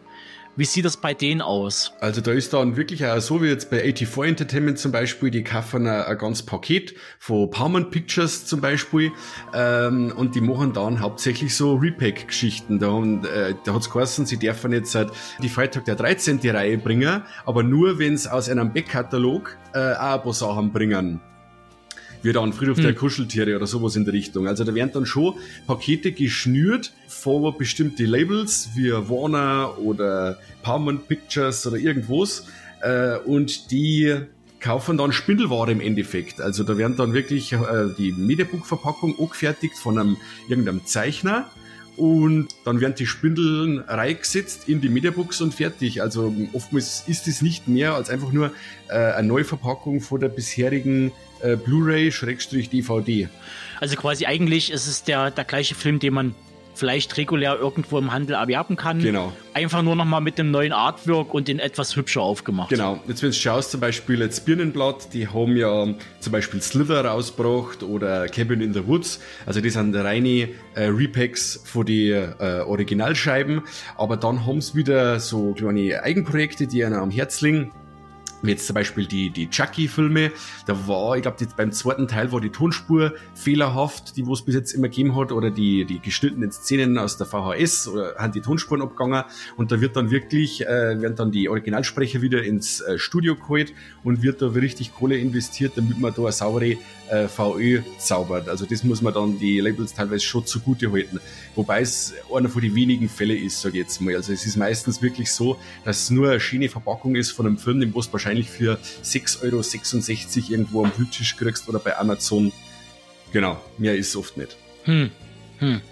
Also das ist definitiv ein Thema, was man größer und breiter ausrollen müsste und da vielleicht nochmal wirklich Labels mit ins Boot holt, die davon schon mal betroffen waren oder sind. Mhm. Ähm, Access wäre jetzt halt zum Beispiel zu nennen oder Filmart, äh, die ja schon zwei, drei Bootleg-VÖs äh, verhindert haben. Ja. Da werde ich mal gucken, ob man da irgendwie Kontakt mal herstellt, ähm, weil es halt wirklich ein interessantes, weites Thema ist und äh, wie da überhaupt die rechte Lage aussieht. Und äh, ich hatte bloß gelesen gehabt, dass es halt für viele Labels, die wissen darum, zum Beispiel sowas wie Anolis, die wissen darum, dass deren Produkte auch Bootleg-Opfer sind, mhm. aber die angeblich wohl den Schritt, den rechtlichen Schritt nie machen, weil es einfach ein zu hoher finanzieller Aufwand ist. Mhm, das ich mal, dass es sich dann nicht mehr rechnet. Und am Ende, am Ende sitzt du auf den Prozesskosten ja. fest. Cool, da gibt es genau. wieder andere, wie jetzt momentan, ich weiß nicht, ob du es mitgekriegt hast, die Schlammschlacht zwischen Stephen Bureau, der Geschäftsführer von Unearthed Films und Oliver Krekel, ähm, DigiDreams bezüglich der VÖ äh, Song of Solomon, äh, Teil von, aus der American Guinea Pig Reihe. Da wurde okay. Krekel ankündigt, er bringt jetzt dann drei Mediabooks mit deutschem Ton und und und. Aber der Büro schreibt dann auf seiner Facebook-Seite, also er hat, äh, es müssen Bootlegs sein, die da aus Deutschland kommen, weil er nie, ähm, es ist kein Vertrag unterzeichnet und da ist keine Kohle geflossen. Kregel hingegen postet dann wieder einen Vertrag, äh, der eben schon geschlossen wurde und, und, und. Also das äh, kann dann auch in so richtige äh, Internet- oder Facebook-Schlammschlachten münden. Haben wir jetzt mittlerweile auch schon des Öfteren gehabt zum Beispiel auf der äh, Internetplattform prentonfilm.com. Die haben dazu extra ein Special gemacht, ähm, Beware of Pirates, wo es dann quasi um Bootleg Blu-rays und DVDs, das gibt es in zwei Teilen, wenn ich das richtig gesehen habe. Und da gibt es direkt Auflistungen von Labels, die schon damit aufgefallen sind, nach Ländern sortiert. Mhm. Deutschland steht dann eben sowas wie Eyecatcher Movie Star, aka New Entertainment. Mm, ah ja. Mhm. ja. Great Movies, wo mhm. dann irgendwie die unter verschiedenen Namen irgendwie agieren. Also auch Crest Movies wird mit genannt. Jetzt wird zwar hier auch sozusagen Daredo, Edel, Indigo, Soulfood und so weiter mit genannt. Das sind ja aber letztendlich nicht die, die Hersteller des Ganzen, sondern ja nur die Vertriebe. Mhm. Das ist eigentlich in dem Sinne dann wieder ein kleines bisschen falsch. Da muss man dann doch mal ein bisschen nachgucken. Dann Laser Paradise wird natürlich auch genannt und ja. BME. Dann MIG Film GmbH oder MIG Film Group, wo dann halt sowas wie Endless Classics, äh, MeToo Trading, Mr. Baker Films, Maritim Pictures genannt werden. Einige Labels kenne ich, andere da habe ich gar keinen Bezug zu oder es ist mir bis jetzt nicht aufgefallen. Und bei vielen Sachen stehen zum Teil diese besagten Labels wie White Pearl oder äh, Endless Classics stehen zum Teil gar nicht drauf auf den Veröffentlichungen. Mhm. Das erfährt man dann irgendwie erst hintenrum, dass die was damit zu tun haben. Weil dann einfach wieder ein, ein neuer Firmenname veröffentlicht wird, um Sachen wieder auf den Markt zu hauen. Kann man ja fast vergleichen mit ähm, Dawn of the Dead als Film und mit wie viel Pseudotiteln er immer wieder veröffentlicht wurde, jedes Jahr, um halt irgendwie ja. den Film an den Mann zu bringen. Äh, Zombies im Kaufhaus, der Titel ist äh, beschlagnahmt, also nehmen wir es jetzt äh, Untote im Warencenter. So. Oder ein also Zombie am Glockenseil, ähm, da war es ja ähnlich. Da war es wieder mehr Kadaver genau. hing am Glockenseil und lauter so Geschichten. Ne? Um, ja, und äh, so genauso läuft es ja bei diesen ganzen Sublabels. Und ähm, man wird dem wahrscheinlich auch nicht so ganz her. Und es ist halt glaube ich, so ein Kampf gegen Windmühlen. Ja. Und das zieht sich halt, wie gesagt, durch alle Länder. Aber weil du gerade sagst mit internationalen Sachen, ich habe zum Beispiel gerade einen Fall, äh, also mein letztes Bootleg ist jetzt 14 Tage her, aber das war nicht wissentlich und zwar habe ich mal aus Spa äh, Blu-ray bestellt. Ich habe dann gesehen, dass die aus Spanien ist und zwar Amiga Mortal. Deadly Friend vom Wes Craven 1986. Und ähm, da ist zum Beispiel so, dass da gar kein Label und nichts draufsteht. Also die hat jetzt einen 10er gekostet, habe mir gedacht, hey, ein Import mit deutschen Ton, Code-Free, Weltklasse. Aber am Schluss, ich habe jetzt das Teil gerade in der Hand, äh, da steht kein Label drauf und nix. Und ich weiß ja nicht, äh, ob du das noch weißt, wo wir mir in Ringsburg waren und haben wir den Mediamarkt geplündert, oder es hab's den Mediamarkt geplündert, Ja. haben wir ja einige Amarais in der Hand gehabt, da, kein, da ist kein äh, Labelname draufgestanden, also überhaupt gar nichts. Also es gibt die Fälle auch noch, wo wirklich äh, Filme in den Vertrieb gelangen, die äh, nicht einmal einen Labelnamen, wenn er auch fiktiv ist, mit drauf haben. Also die haben wirklich blanko selber zusammengestellt aus dem Drucker und raus damit zum Ja, Mediamarkt. da frage ich mich aber da doch dann im Zuge, was sowas wie Mediamarkt, äh, Saturn, Müller und wie sie alle heißen, wie sowas zustande kommt. Die müssen ja irgendwoher die Ware beziehen. genau. Natürlich nicht direkt von dem Label X, die das herstellen, sondern über einen Vertrieb. Über einen Großhändler, ja. Und- Ja, genau. Und wer ist der Großhändler? Das würde mich interessieren. Genau. Und ähm, es interessiert ja scheinbar dem Großhändler null die Bohne. Da geht es einfach nur um ums Geld machen, Alle ums Absatz. Also das ist jetzt kein Thema, wo man jetzt sagen kann, das ist jetzt geklärt, wenn das Gespräch Nee, beendet ist, weil das wirklich nie, weil das ist, weitläufig. äh, es ist auch schwierig rauszufinden und selbst, es gibt ja auch gute Plattformen. Wir nehmen jetzt mal sowas wie äh, die OFDB, die bei einzelnen Release auch in Klammern dahinter gesetzt haben, dass es sich da um ein Bootleg Stimmt, ja. handelt. die tun sogar Bootlegs geben, aber eben auch nicht bei allem. Also, weil es halt eben auch schwierig ist, das rauszufiltern und nie jeder, der da was reinsetzt, ist auch so, so hinterher, dem Ganzen nachzugehen. Also, wir machen jetzt erstmal den Deckel auf die Kiste. Ich hoffe, Leo, äh, also, äh, du weißt ja selber am besten Bescheid, du kommst ja selber aus der Branche, aus, du schreibst ja selber Kritiken und äh, arbeitest für Printmagazine und schreibst äh, äh, auch Texte für Mediabooks und so weiter. Du weißt ja eigentlich selber am besten Bescheid. Ich hoffe, wir konnten trotzdem ein bisschen Licht reinbringen und äh, vielleicht kann ich dir noch den einen oder anderen Link dann bei uns in den Shownotes dir noch ans Herz legen. Da guckst du dann nochmal selber nach. Genau, ansonsten gibt's ja noch dieses Bootleg Watch auf Facebook. Da wird halt auch in Regelmäßigkeit drüber berichtet, äh, wenn was Neues auf den Markt geschmissen wird an dubiosen Fassungen. Also wie gesagt, ihr findet alles in den Shownotes und dann guckt ihr einfach mal, ob euch das genügt und wir werden jetzt äh, weitere Fragen beantworten mit den Jungs. Danke, Mike. Ja, bitte, immer gern. Servus. So, der gute Henner Hennerson, der uns auf YouTube folgt, das soll es auch geben. Der ist ein großer Fan unserer, sagen wir mal, Specials, die wir machen, längere Besprechungen, wo wir uns ein bisschen mehr Zeit nehmen als 5, 6 oder 10 Minuten.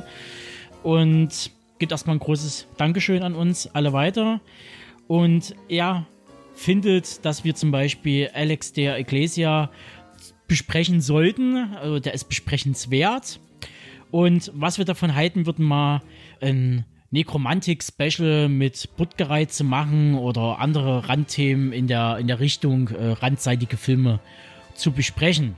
Ich, ich ähm, mag das auch, wenn wir Specials machen und gerne länger über Filme zu reden, aber das kann man natürlich nicht über jeden Film. Der muss dann schon irgendwie eine gewisse Historie haben oder ein gewisses, gewisses Standing.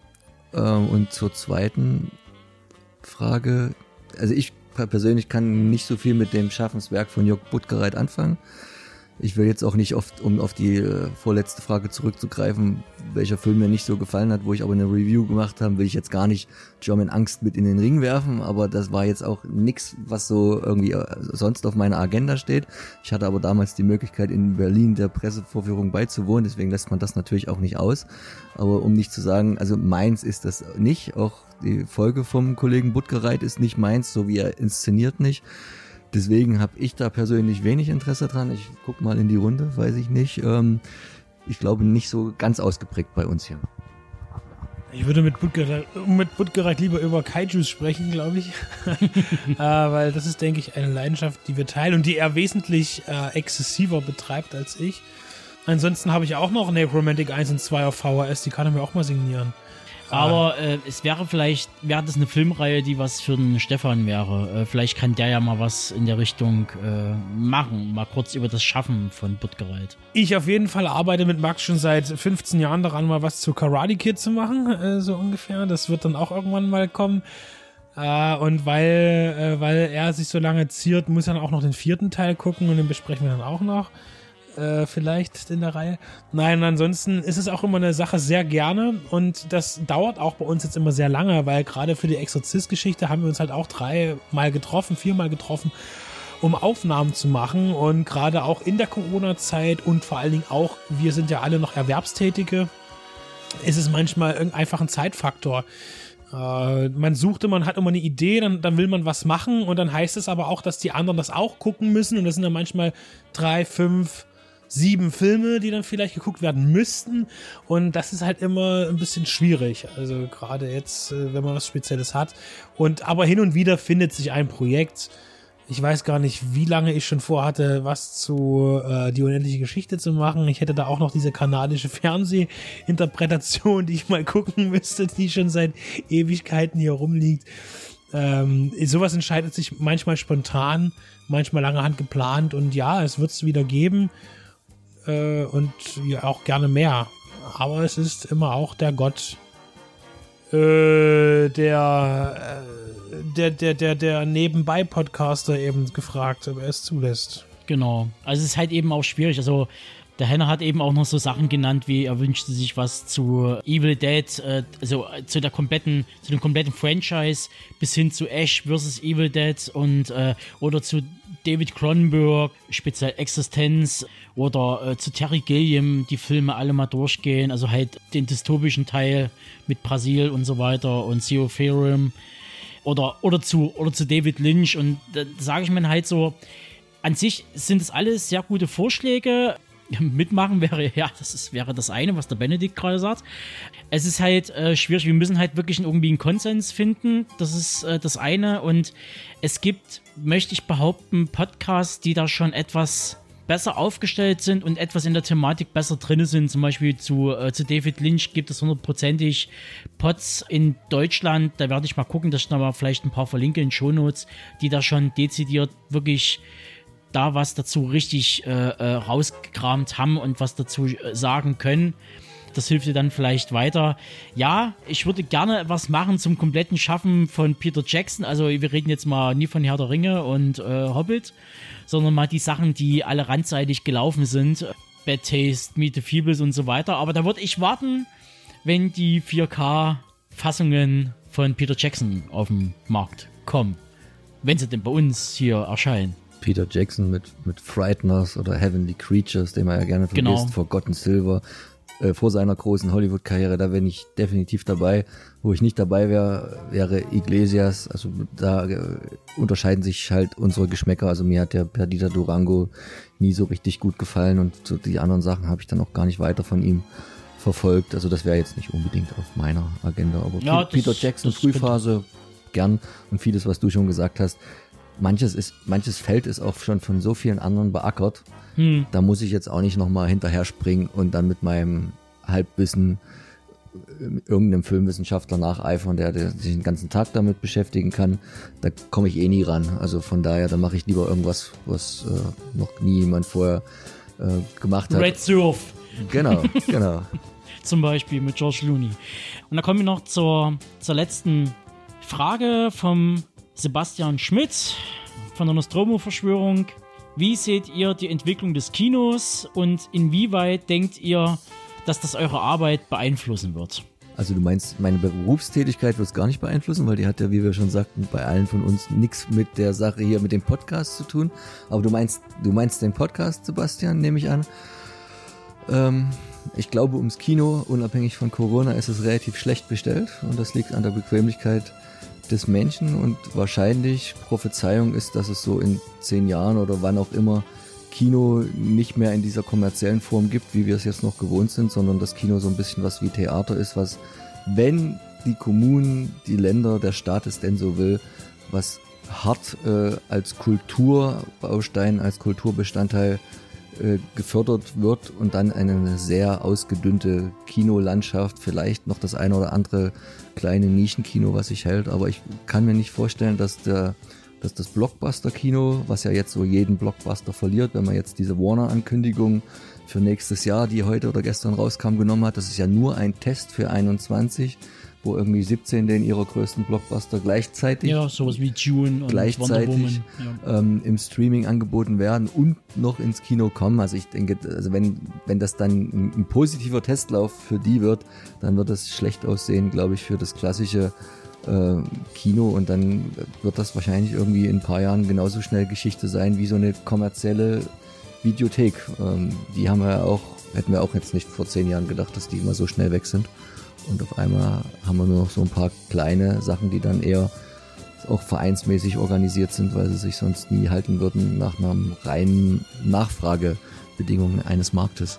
Genau. Und dann kommt halt noch dazu, dass wir halt rein theoretisch ja schon an sich ja schon seit ein paar Jahren aufgrund unserer Pressevorführungssituation in Dresden eh schon nicht mehr uns dran koppeln, was im Kino läuft aktuell, schon eher fast das rausnehmen, was er schon ein paar Jahre auf dem Sack hat oder äh, aus dem Home, äh, Heimkinobereich kommt. Auf, ähm, bei Pressevorführungen, wenn man das Angebot hat, dann schaut man sich auch mal Filme an, die man jetzt nicht unbedingt gucken würde, weil das Angebot da ist. Aber wiederum äh, dann ins Kino bezahlenderweise zu gehen in der Gruppe und sagen, wir gucken jetzt mal einen Film an, den wir alle gar nicht gucken wollen, äh, das ist halt schwieriger. Ne? Also wir machen ja auch Besprechungen zu aktuellen Kinofilmen. Die kommen dann auch natürlich erst nach dem Start, logischerweise, aber schon zeitnah. Aber es ist natürlich äh, reduziert. Natürlich äh, haben wir uns dann auch eher auf Dinge spezialisiert irgendwann. Was heißt spezialisiert? Ähm, auch Klassiker natürlich zu nehmen. Ja, weil auch da sind wir jetzt beim neuen Kino. Es gab immer schlechte Filme. Und es gab immer gute Filme. Und das ist jetzt nicht anders als vor 70 Jahren. Aber irgendwie ist gefühlt die Masse in bestimmten Bereichen an Filmen einfach wird schlechter. Äh, ich sage immer so gerne, das ist so die These, die ich für mich entwickelt habe, dass das Eventkino immer schlechter wird und die Dramen werden immer besser. Das ist das, was ich beobachte. Dann gibt es dann diese kleinen Bewegungen im Horrorbereich, Sub irgendwo drunter, wo man sagt, oh, da entwickelt sich was Tolles in Europa, genauso wie auch in Übersee, dass da äh, tolle Sachen entstehen. Dann gibt es aber so eine viel größere Masse an schlechten Mist, den, den, den ich teilweise hier auch mal sichten tue, weil ich es aber meine eigene Schuld ist. Ich mittlerweile sehr gut abwäge, was bestelle ich mir jetzt äh, bei, bei, bei, der Auswahl der Presse und was lasse ich einfach weg, was ich früher noch einfach so, ach guck mal, guck, vielleicht ist es ja was. Nee, das, das ist bei mir schon äh, raus. Und ich dann äh, teilweise aktuelle Sachen auch im B- oder C-Bereich gar nicht mehr anfasse. Und auch im A-Bereich, weil ich weiß, das ist das hundertste Mal das Gleiche, was ich nicht zu sagen habe zu dem Film. Und ähm, das ist natürlich ärgerlich. Und wie wird sich das natürlich jetzt mit der nach Corona, jetzt wird alles zurückgehalten, es wird eingedampft, es wird, denke ich, auch viel gespart werden in den nächsten Jahren, auch bei den Studios. Ähm, hat man noch, äh, kann man noch große Filme draußen drehen? Kann man noch ein großes Set machen? Kann man irgendwas kaputt machen, wenn es der Film erfordert, ja, die Handlung? Schwierig. Ja also ich, nicht mehr äh, gemacht. Also viele Sachen habe ich keine Lust mehr. Es, ja. es, gibt Sachen, die ich am liebsten abbrechen möchte. Dann ist es so für mich die Ehre, was ich bestellt habe, bespreche ich auch. Dann wird es natürlich zwangsweise eine, eine schlechte, berechtigt schlechte äh, äh, Sache. Und es ist halt schade, man wird auch immer wieder mal überrascht wo man es nicht erwartet. Aber diese Überraschungen kommen immer, immer seltener. Und deshalb bin ich froh, dass ich auf das auch, da sind wir wieder bei diesen Label-Sachen, ja, dass auch deutsche Labels äh, mittlerweile den Ansporn haben oder da ihr Hauptgeschäftsfeld sehen, einfach Filme aus der Versenkung zu ziehen, aus den 60ern, 70ern, 80ern, selbst aus den 90ern und die uns nochmal aufzulegen. Und da entdecke ich viel lieber als äh, aktuell. Da ist ja auch reichlich, reichlich da. Also man muss jetzt nicht zwangsläufig warten auf den nächsten großen Blockbuster, wenn in der Vergangenheit einfach mal 300 rumliegen, die man noch nicht kennt und die aber ähm, ja, die sind halt 30, 40 Jahre alt, sehen aber bombastisch aus und ähm, ja, die haben halt natürlich andere, andere, äh, eine andere Optik und äh, bedienen andere Sehgewohnheiten, wie sie halt damals waren. Man muss nie in die Zukunft schweifen, wenn die Vergangenheit noch einen Haufen zu bieten hat, was man einfach noch nicht kennt und einfach mal nachholen kann, um vor allen Dingen auch seinen filmischen Horizont halt zu erweitern. Das, es ist ja im Prinzip im Kino, im, im Mainstream-Kino, im Blockbuster-Kino läuft es ja jetzt eigentlich schon so ab, wie es am Ende auch in den Videotheken gewesen ist. Da ist ja nicht so, in, in, in einer kommerziellen Videothek war es ja nicht so, dass jeder Film da irgendwie einmal stand, sondern die neuen Produktionen vom neuesten Scream oder wann auch immer dann 96 hast du dann halt 10 Kopien gehabt oder von Harry Potter, da hast du 15 Kopien gehabt. Und hat ja auch jeder Videothekar gesagt, das ist das, was dir, was dein Laden bezahlt, das, das verkauft. Die, diese, diese einzelnen Kopien von kleineren Filmen, die interessiert keine Sau. Und, und genau das Gleiche ist es ja, wenn jetzt nochmal Blockbuster ins Kino kam vor Corona, dann hast du ja manchen Kinos, die haben irgendwie zehn Säle, könnten ja auch locker zehn Filme gleichzeitig bringen, aber es ist ja lange nicht mehr so. Da kommt halt der neueste Marvel irgendwie in fünf verschiedenen Fassen. Einmal 2D, einmal 3D, einmal Englisch Original.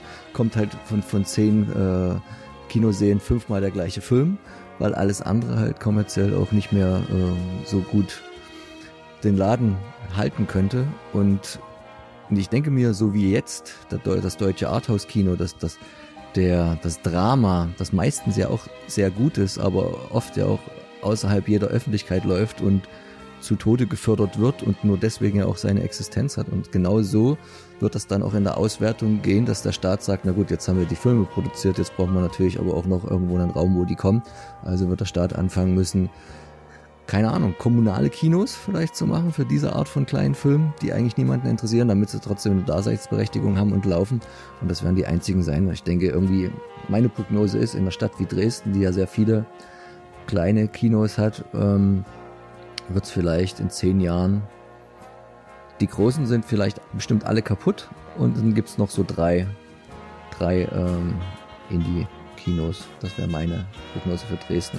Und das ist wahrscheinlich noch viel. Ich glaube, Städte, die da schlechter aufgestellt sind, nicht so eine äh, Programmkinokultur haben, da könnte es noch viel rabiater zugrunde gehen. Und wenn dann am Ende in manchen mittelgroßen Städten irgendwie so ein Kino übrig bleibt oder in Großstädten selbst, würde es mich tatsächlich leider auch nicht wundern. Ja, und damit schließen wir das schließen wir das Q&A. Das war immer so eine traurige Stimmung hier, oder? Ja. Da auch so mit. Ja, traurige Stimmung. Es ist ja auch die, die, die letzte Sendung für dieses Jahr. Und wir hören uns dann erst irgendwann, denke ich mal, so Mitte, Mitte Januar oder so wird es dann erst wieder werden. Wir, wir gönnen uns mal wirklich die Auszeit, mal so einen Monat mal Luft zu haben und mal durchzuatmen. Was aber bedeutet, dass auch in diesem Zeitraum ja nicht nur durchgeatmet wird, es werden da auch Filme geguckt und, und äh, äh, Reviews aufgenommen. Und äh, wir andere bereiten Sachen, uns vor für das Jahr 2020. Und andere Sachen in Angriff genommen, dann äh, die geplant sind für nächstes Jahr und ähm, Sachen, die für dieses Jahr schon geplant waren, aber erst ins, ins nächste Jahr schaffen werden.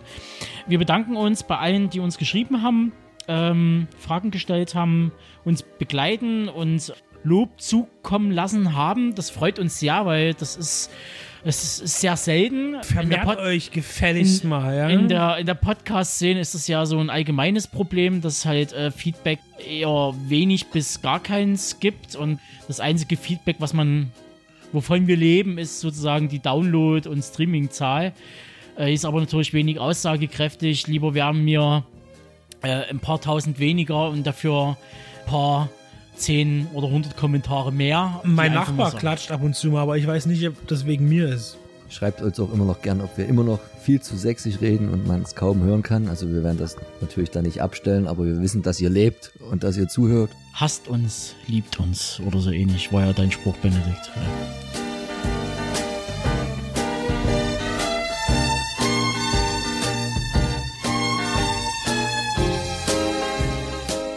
Vom QA-Quickie zu einem Numplotation aus der Canon-Schmiede mit David Carradine am Bolzenwerfer.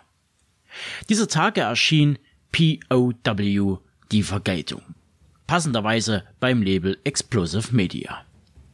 Das wollten sich Benedikt und Max nicht entgehen lassen und schudderten ihre MGs, rückten ihren Gesichtsflokadi zurecht und ballerten sich quer durch den philippinischen Dschungel.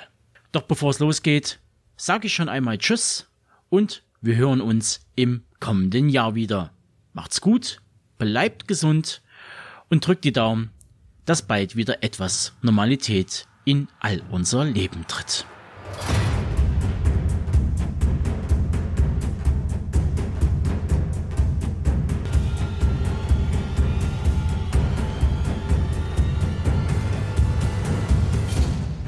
Es gibt die großen Vietnam-Kriegsfilme, die gerne als Antikriegsfilme bezeichnet werden. Platoon, Apocalypse Now, ich würde vielleicht auch Full Metal Jacket mit dazu nehmen, ja, die ganze Reihe. Und dann gibt's noch die anderen Filme, die sich ganz klar als direkt als Kriegsfilme outen. Und ich und Max, wir haben einen uns angeschaut. Und zwar POW, die Vergeltung im deutschen Verleih, im englischen, amerikanischen bekannt als POW, die Escape oder auch Behind Enemy Lines. Ein Film, der von David Carradine getragen wird als alternder Actionheld. Und für mich eine Erstsichtung und tatsächlich eine Überraschung.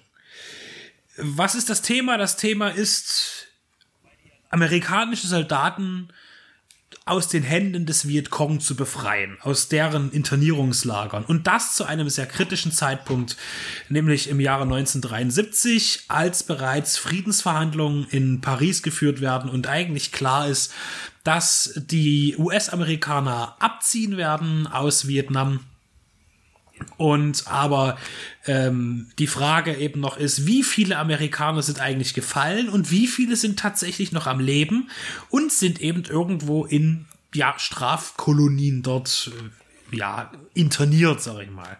Wobei die ja da nicht gearbeitet haben irgendwie, das waren ja keine Arbeitslager, die haben ja eigentlich nur dahin gesiegt, wie uns solche Filme das immer gerne zeigen. Und da ich und Max beide nicht im Vietnamkrieg waren und auch äh, da nicht realistische Erfahrung haben, ist unser Wissen tatsächlich auf diese Filme begrenzt und auf das, was wir uns mal in Geschichtsbüchern möglicherweise angeeignet haben. Wir befinden uns auf einer Basis von Rambo abgehend qualitativ, was die Inhalte angeht. Ich bringe Rambo deshalb an, weil der Film ja äh, von Ted Kotcheff inszeniert ist. Wir sehen hier keinen Mann, der nach Kriegsgefangenen sucht, sondern einen, der zurückgekommen ist aus dem Vietnamkrieg und mit der Gesellschaft, in die er nun kommt, nichts anfangen kann, genauso wenig wie die Gesellschaft was mit ihm anfangen möchte oder anfangen kann. Ted Kotcheff hat das Thema aber dann noch aufgegriffen, äh, ein paar Jahre später in dem Film Die Verwegenen Sieben Uncommon Valor mit Gene Hackman und Patrick Swayze und Fred Ward unter anderem und Rap Brown, was mich am meisten amüsiert hat und zeigt eben wie zehn Jahre nach 73 noch jemand dort Kriegsgefangene auf eigene Faust befreien will und es auch tut als Actionfilm. Wir kennen auch prominent von 85 Missing in Action mit Chuck Norris äh, von Canon, der das Thema behandelt und natürlich dann auch Rambo 2 das Thema aufgreift. Und äh, genau, darum geht es. Und äh, für mich überraschend ist, es ist auch eine Canon-Produktion von Menachem Golan und Joram. Das heißt, es war gar nicht mehr so weit, dass sie sich ein bisschen zerstritten haben und sich äh, trennten.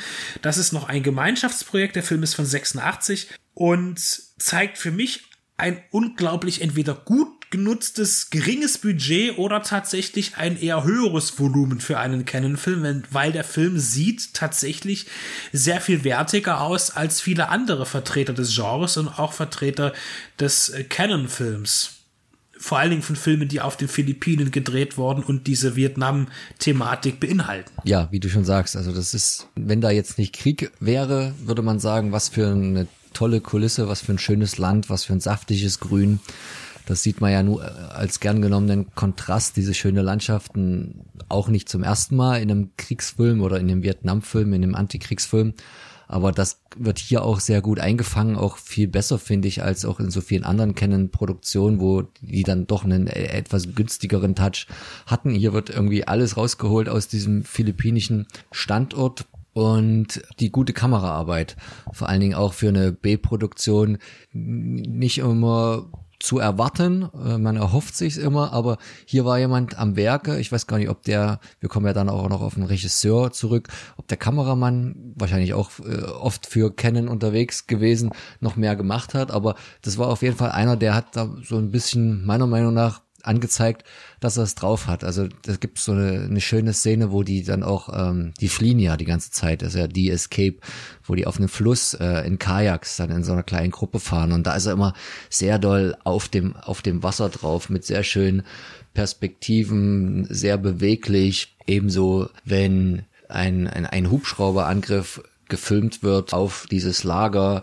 Man will, soll da frontal reingehen, hat der oberste Befehlsgeber empfohlen und es ist eigentlich leider ein Hinterhalt und dieses Himmelfahrtskommando und das ganze Dorf des Vietcong wird dann zertrümmert. Es ist kein einziges Mal für mich ersichtlich gewesen, dass da irgendwie großartig äh, Miniatur kaputt gegangen ist, was ja auch nicht schlimm gewesen wäre.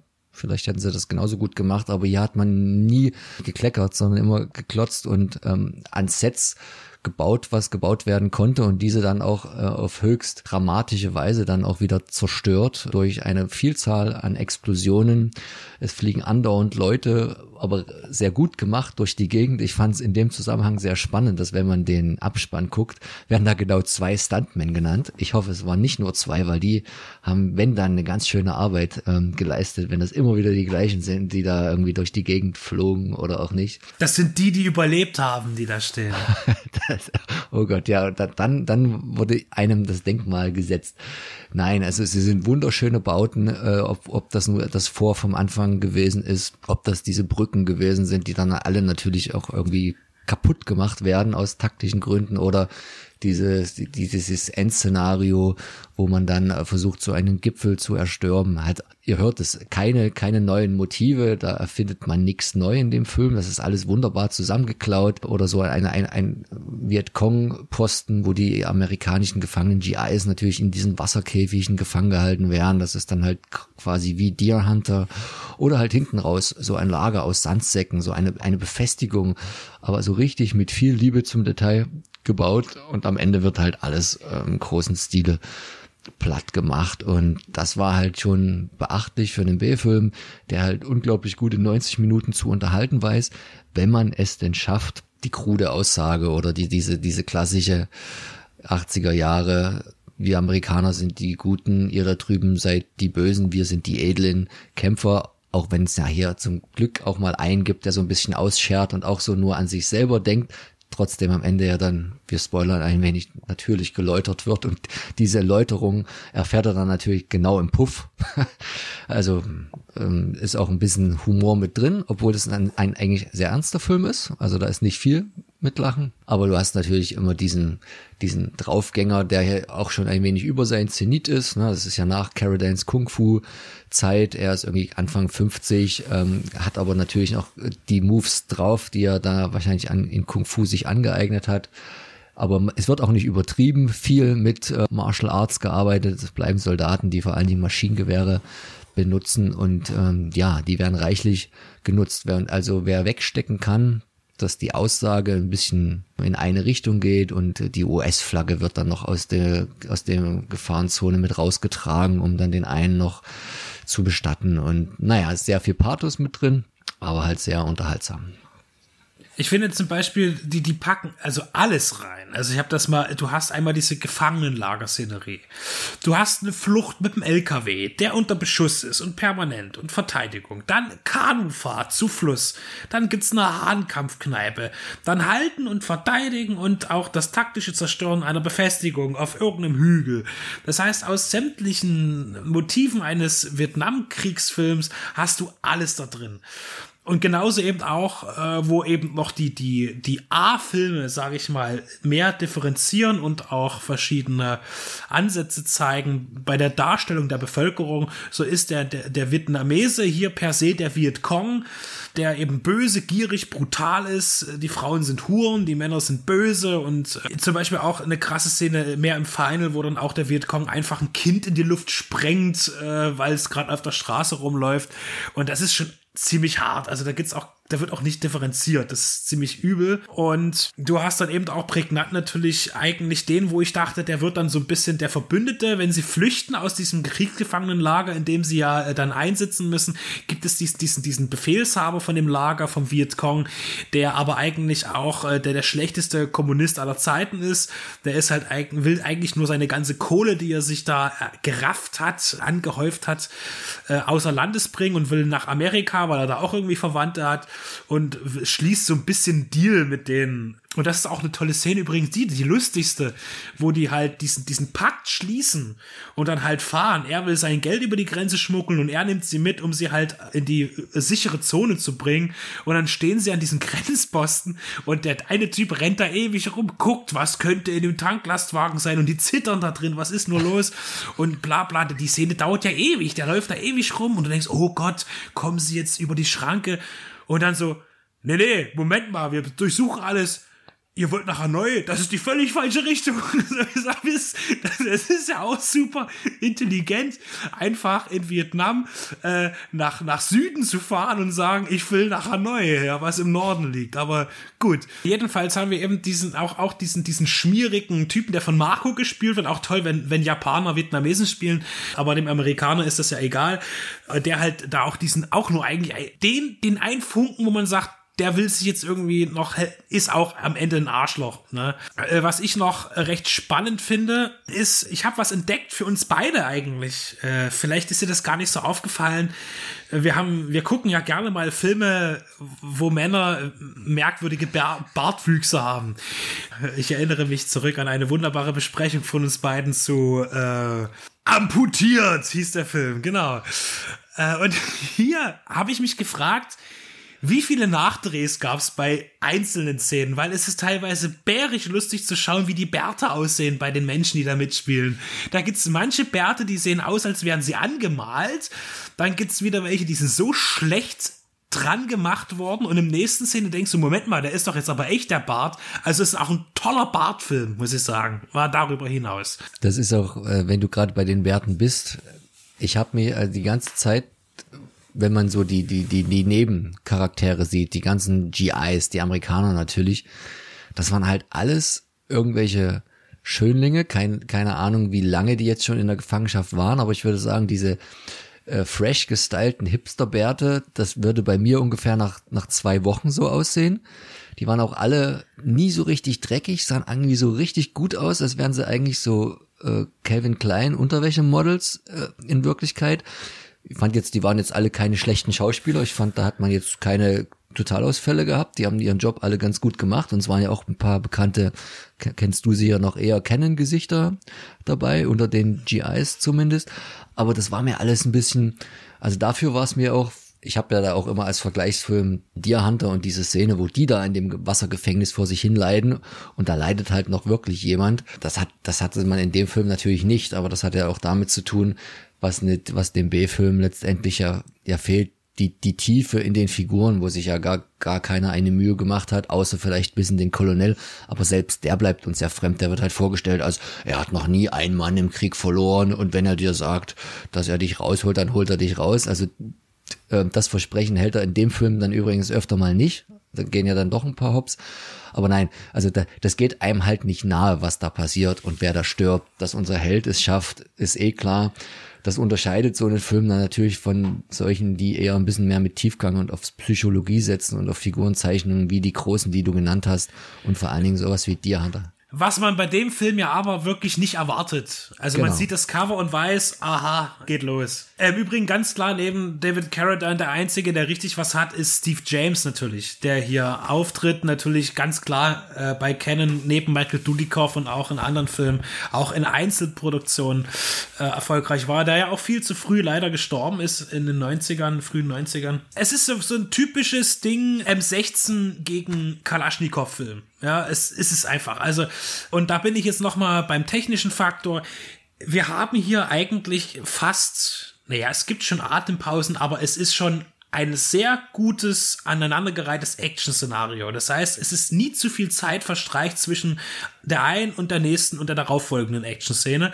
Und was hier wirklich großartig ist, es wird richtig viel Großraum-Action gezündet. Also was hier explodiert, was hier für eine Pyro angeboten wird in dem Film und wie sie inszeniert ist, das habe ich selten gesehen in Filmen dieser Kategorie, auch von Canon nicht. Das kenne ich auch nicht aus Missing Action, selbst im zweiten Teil, im dritten sowieso nicht.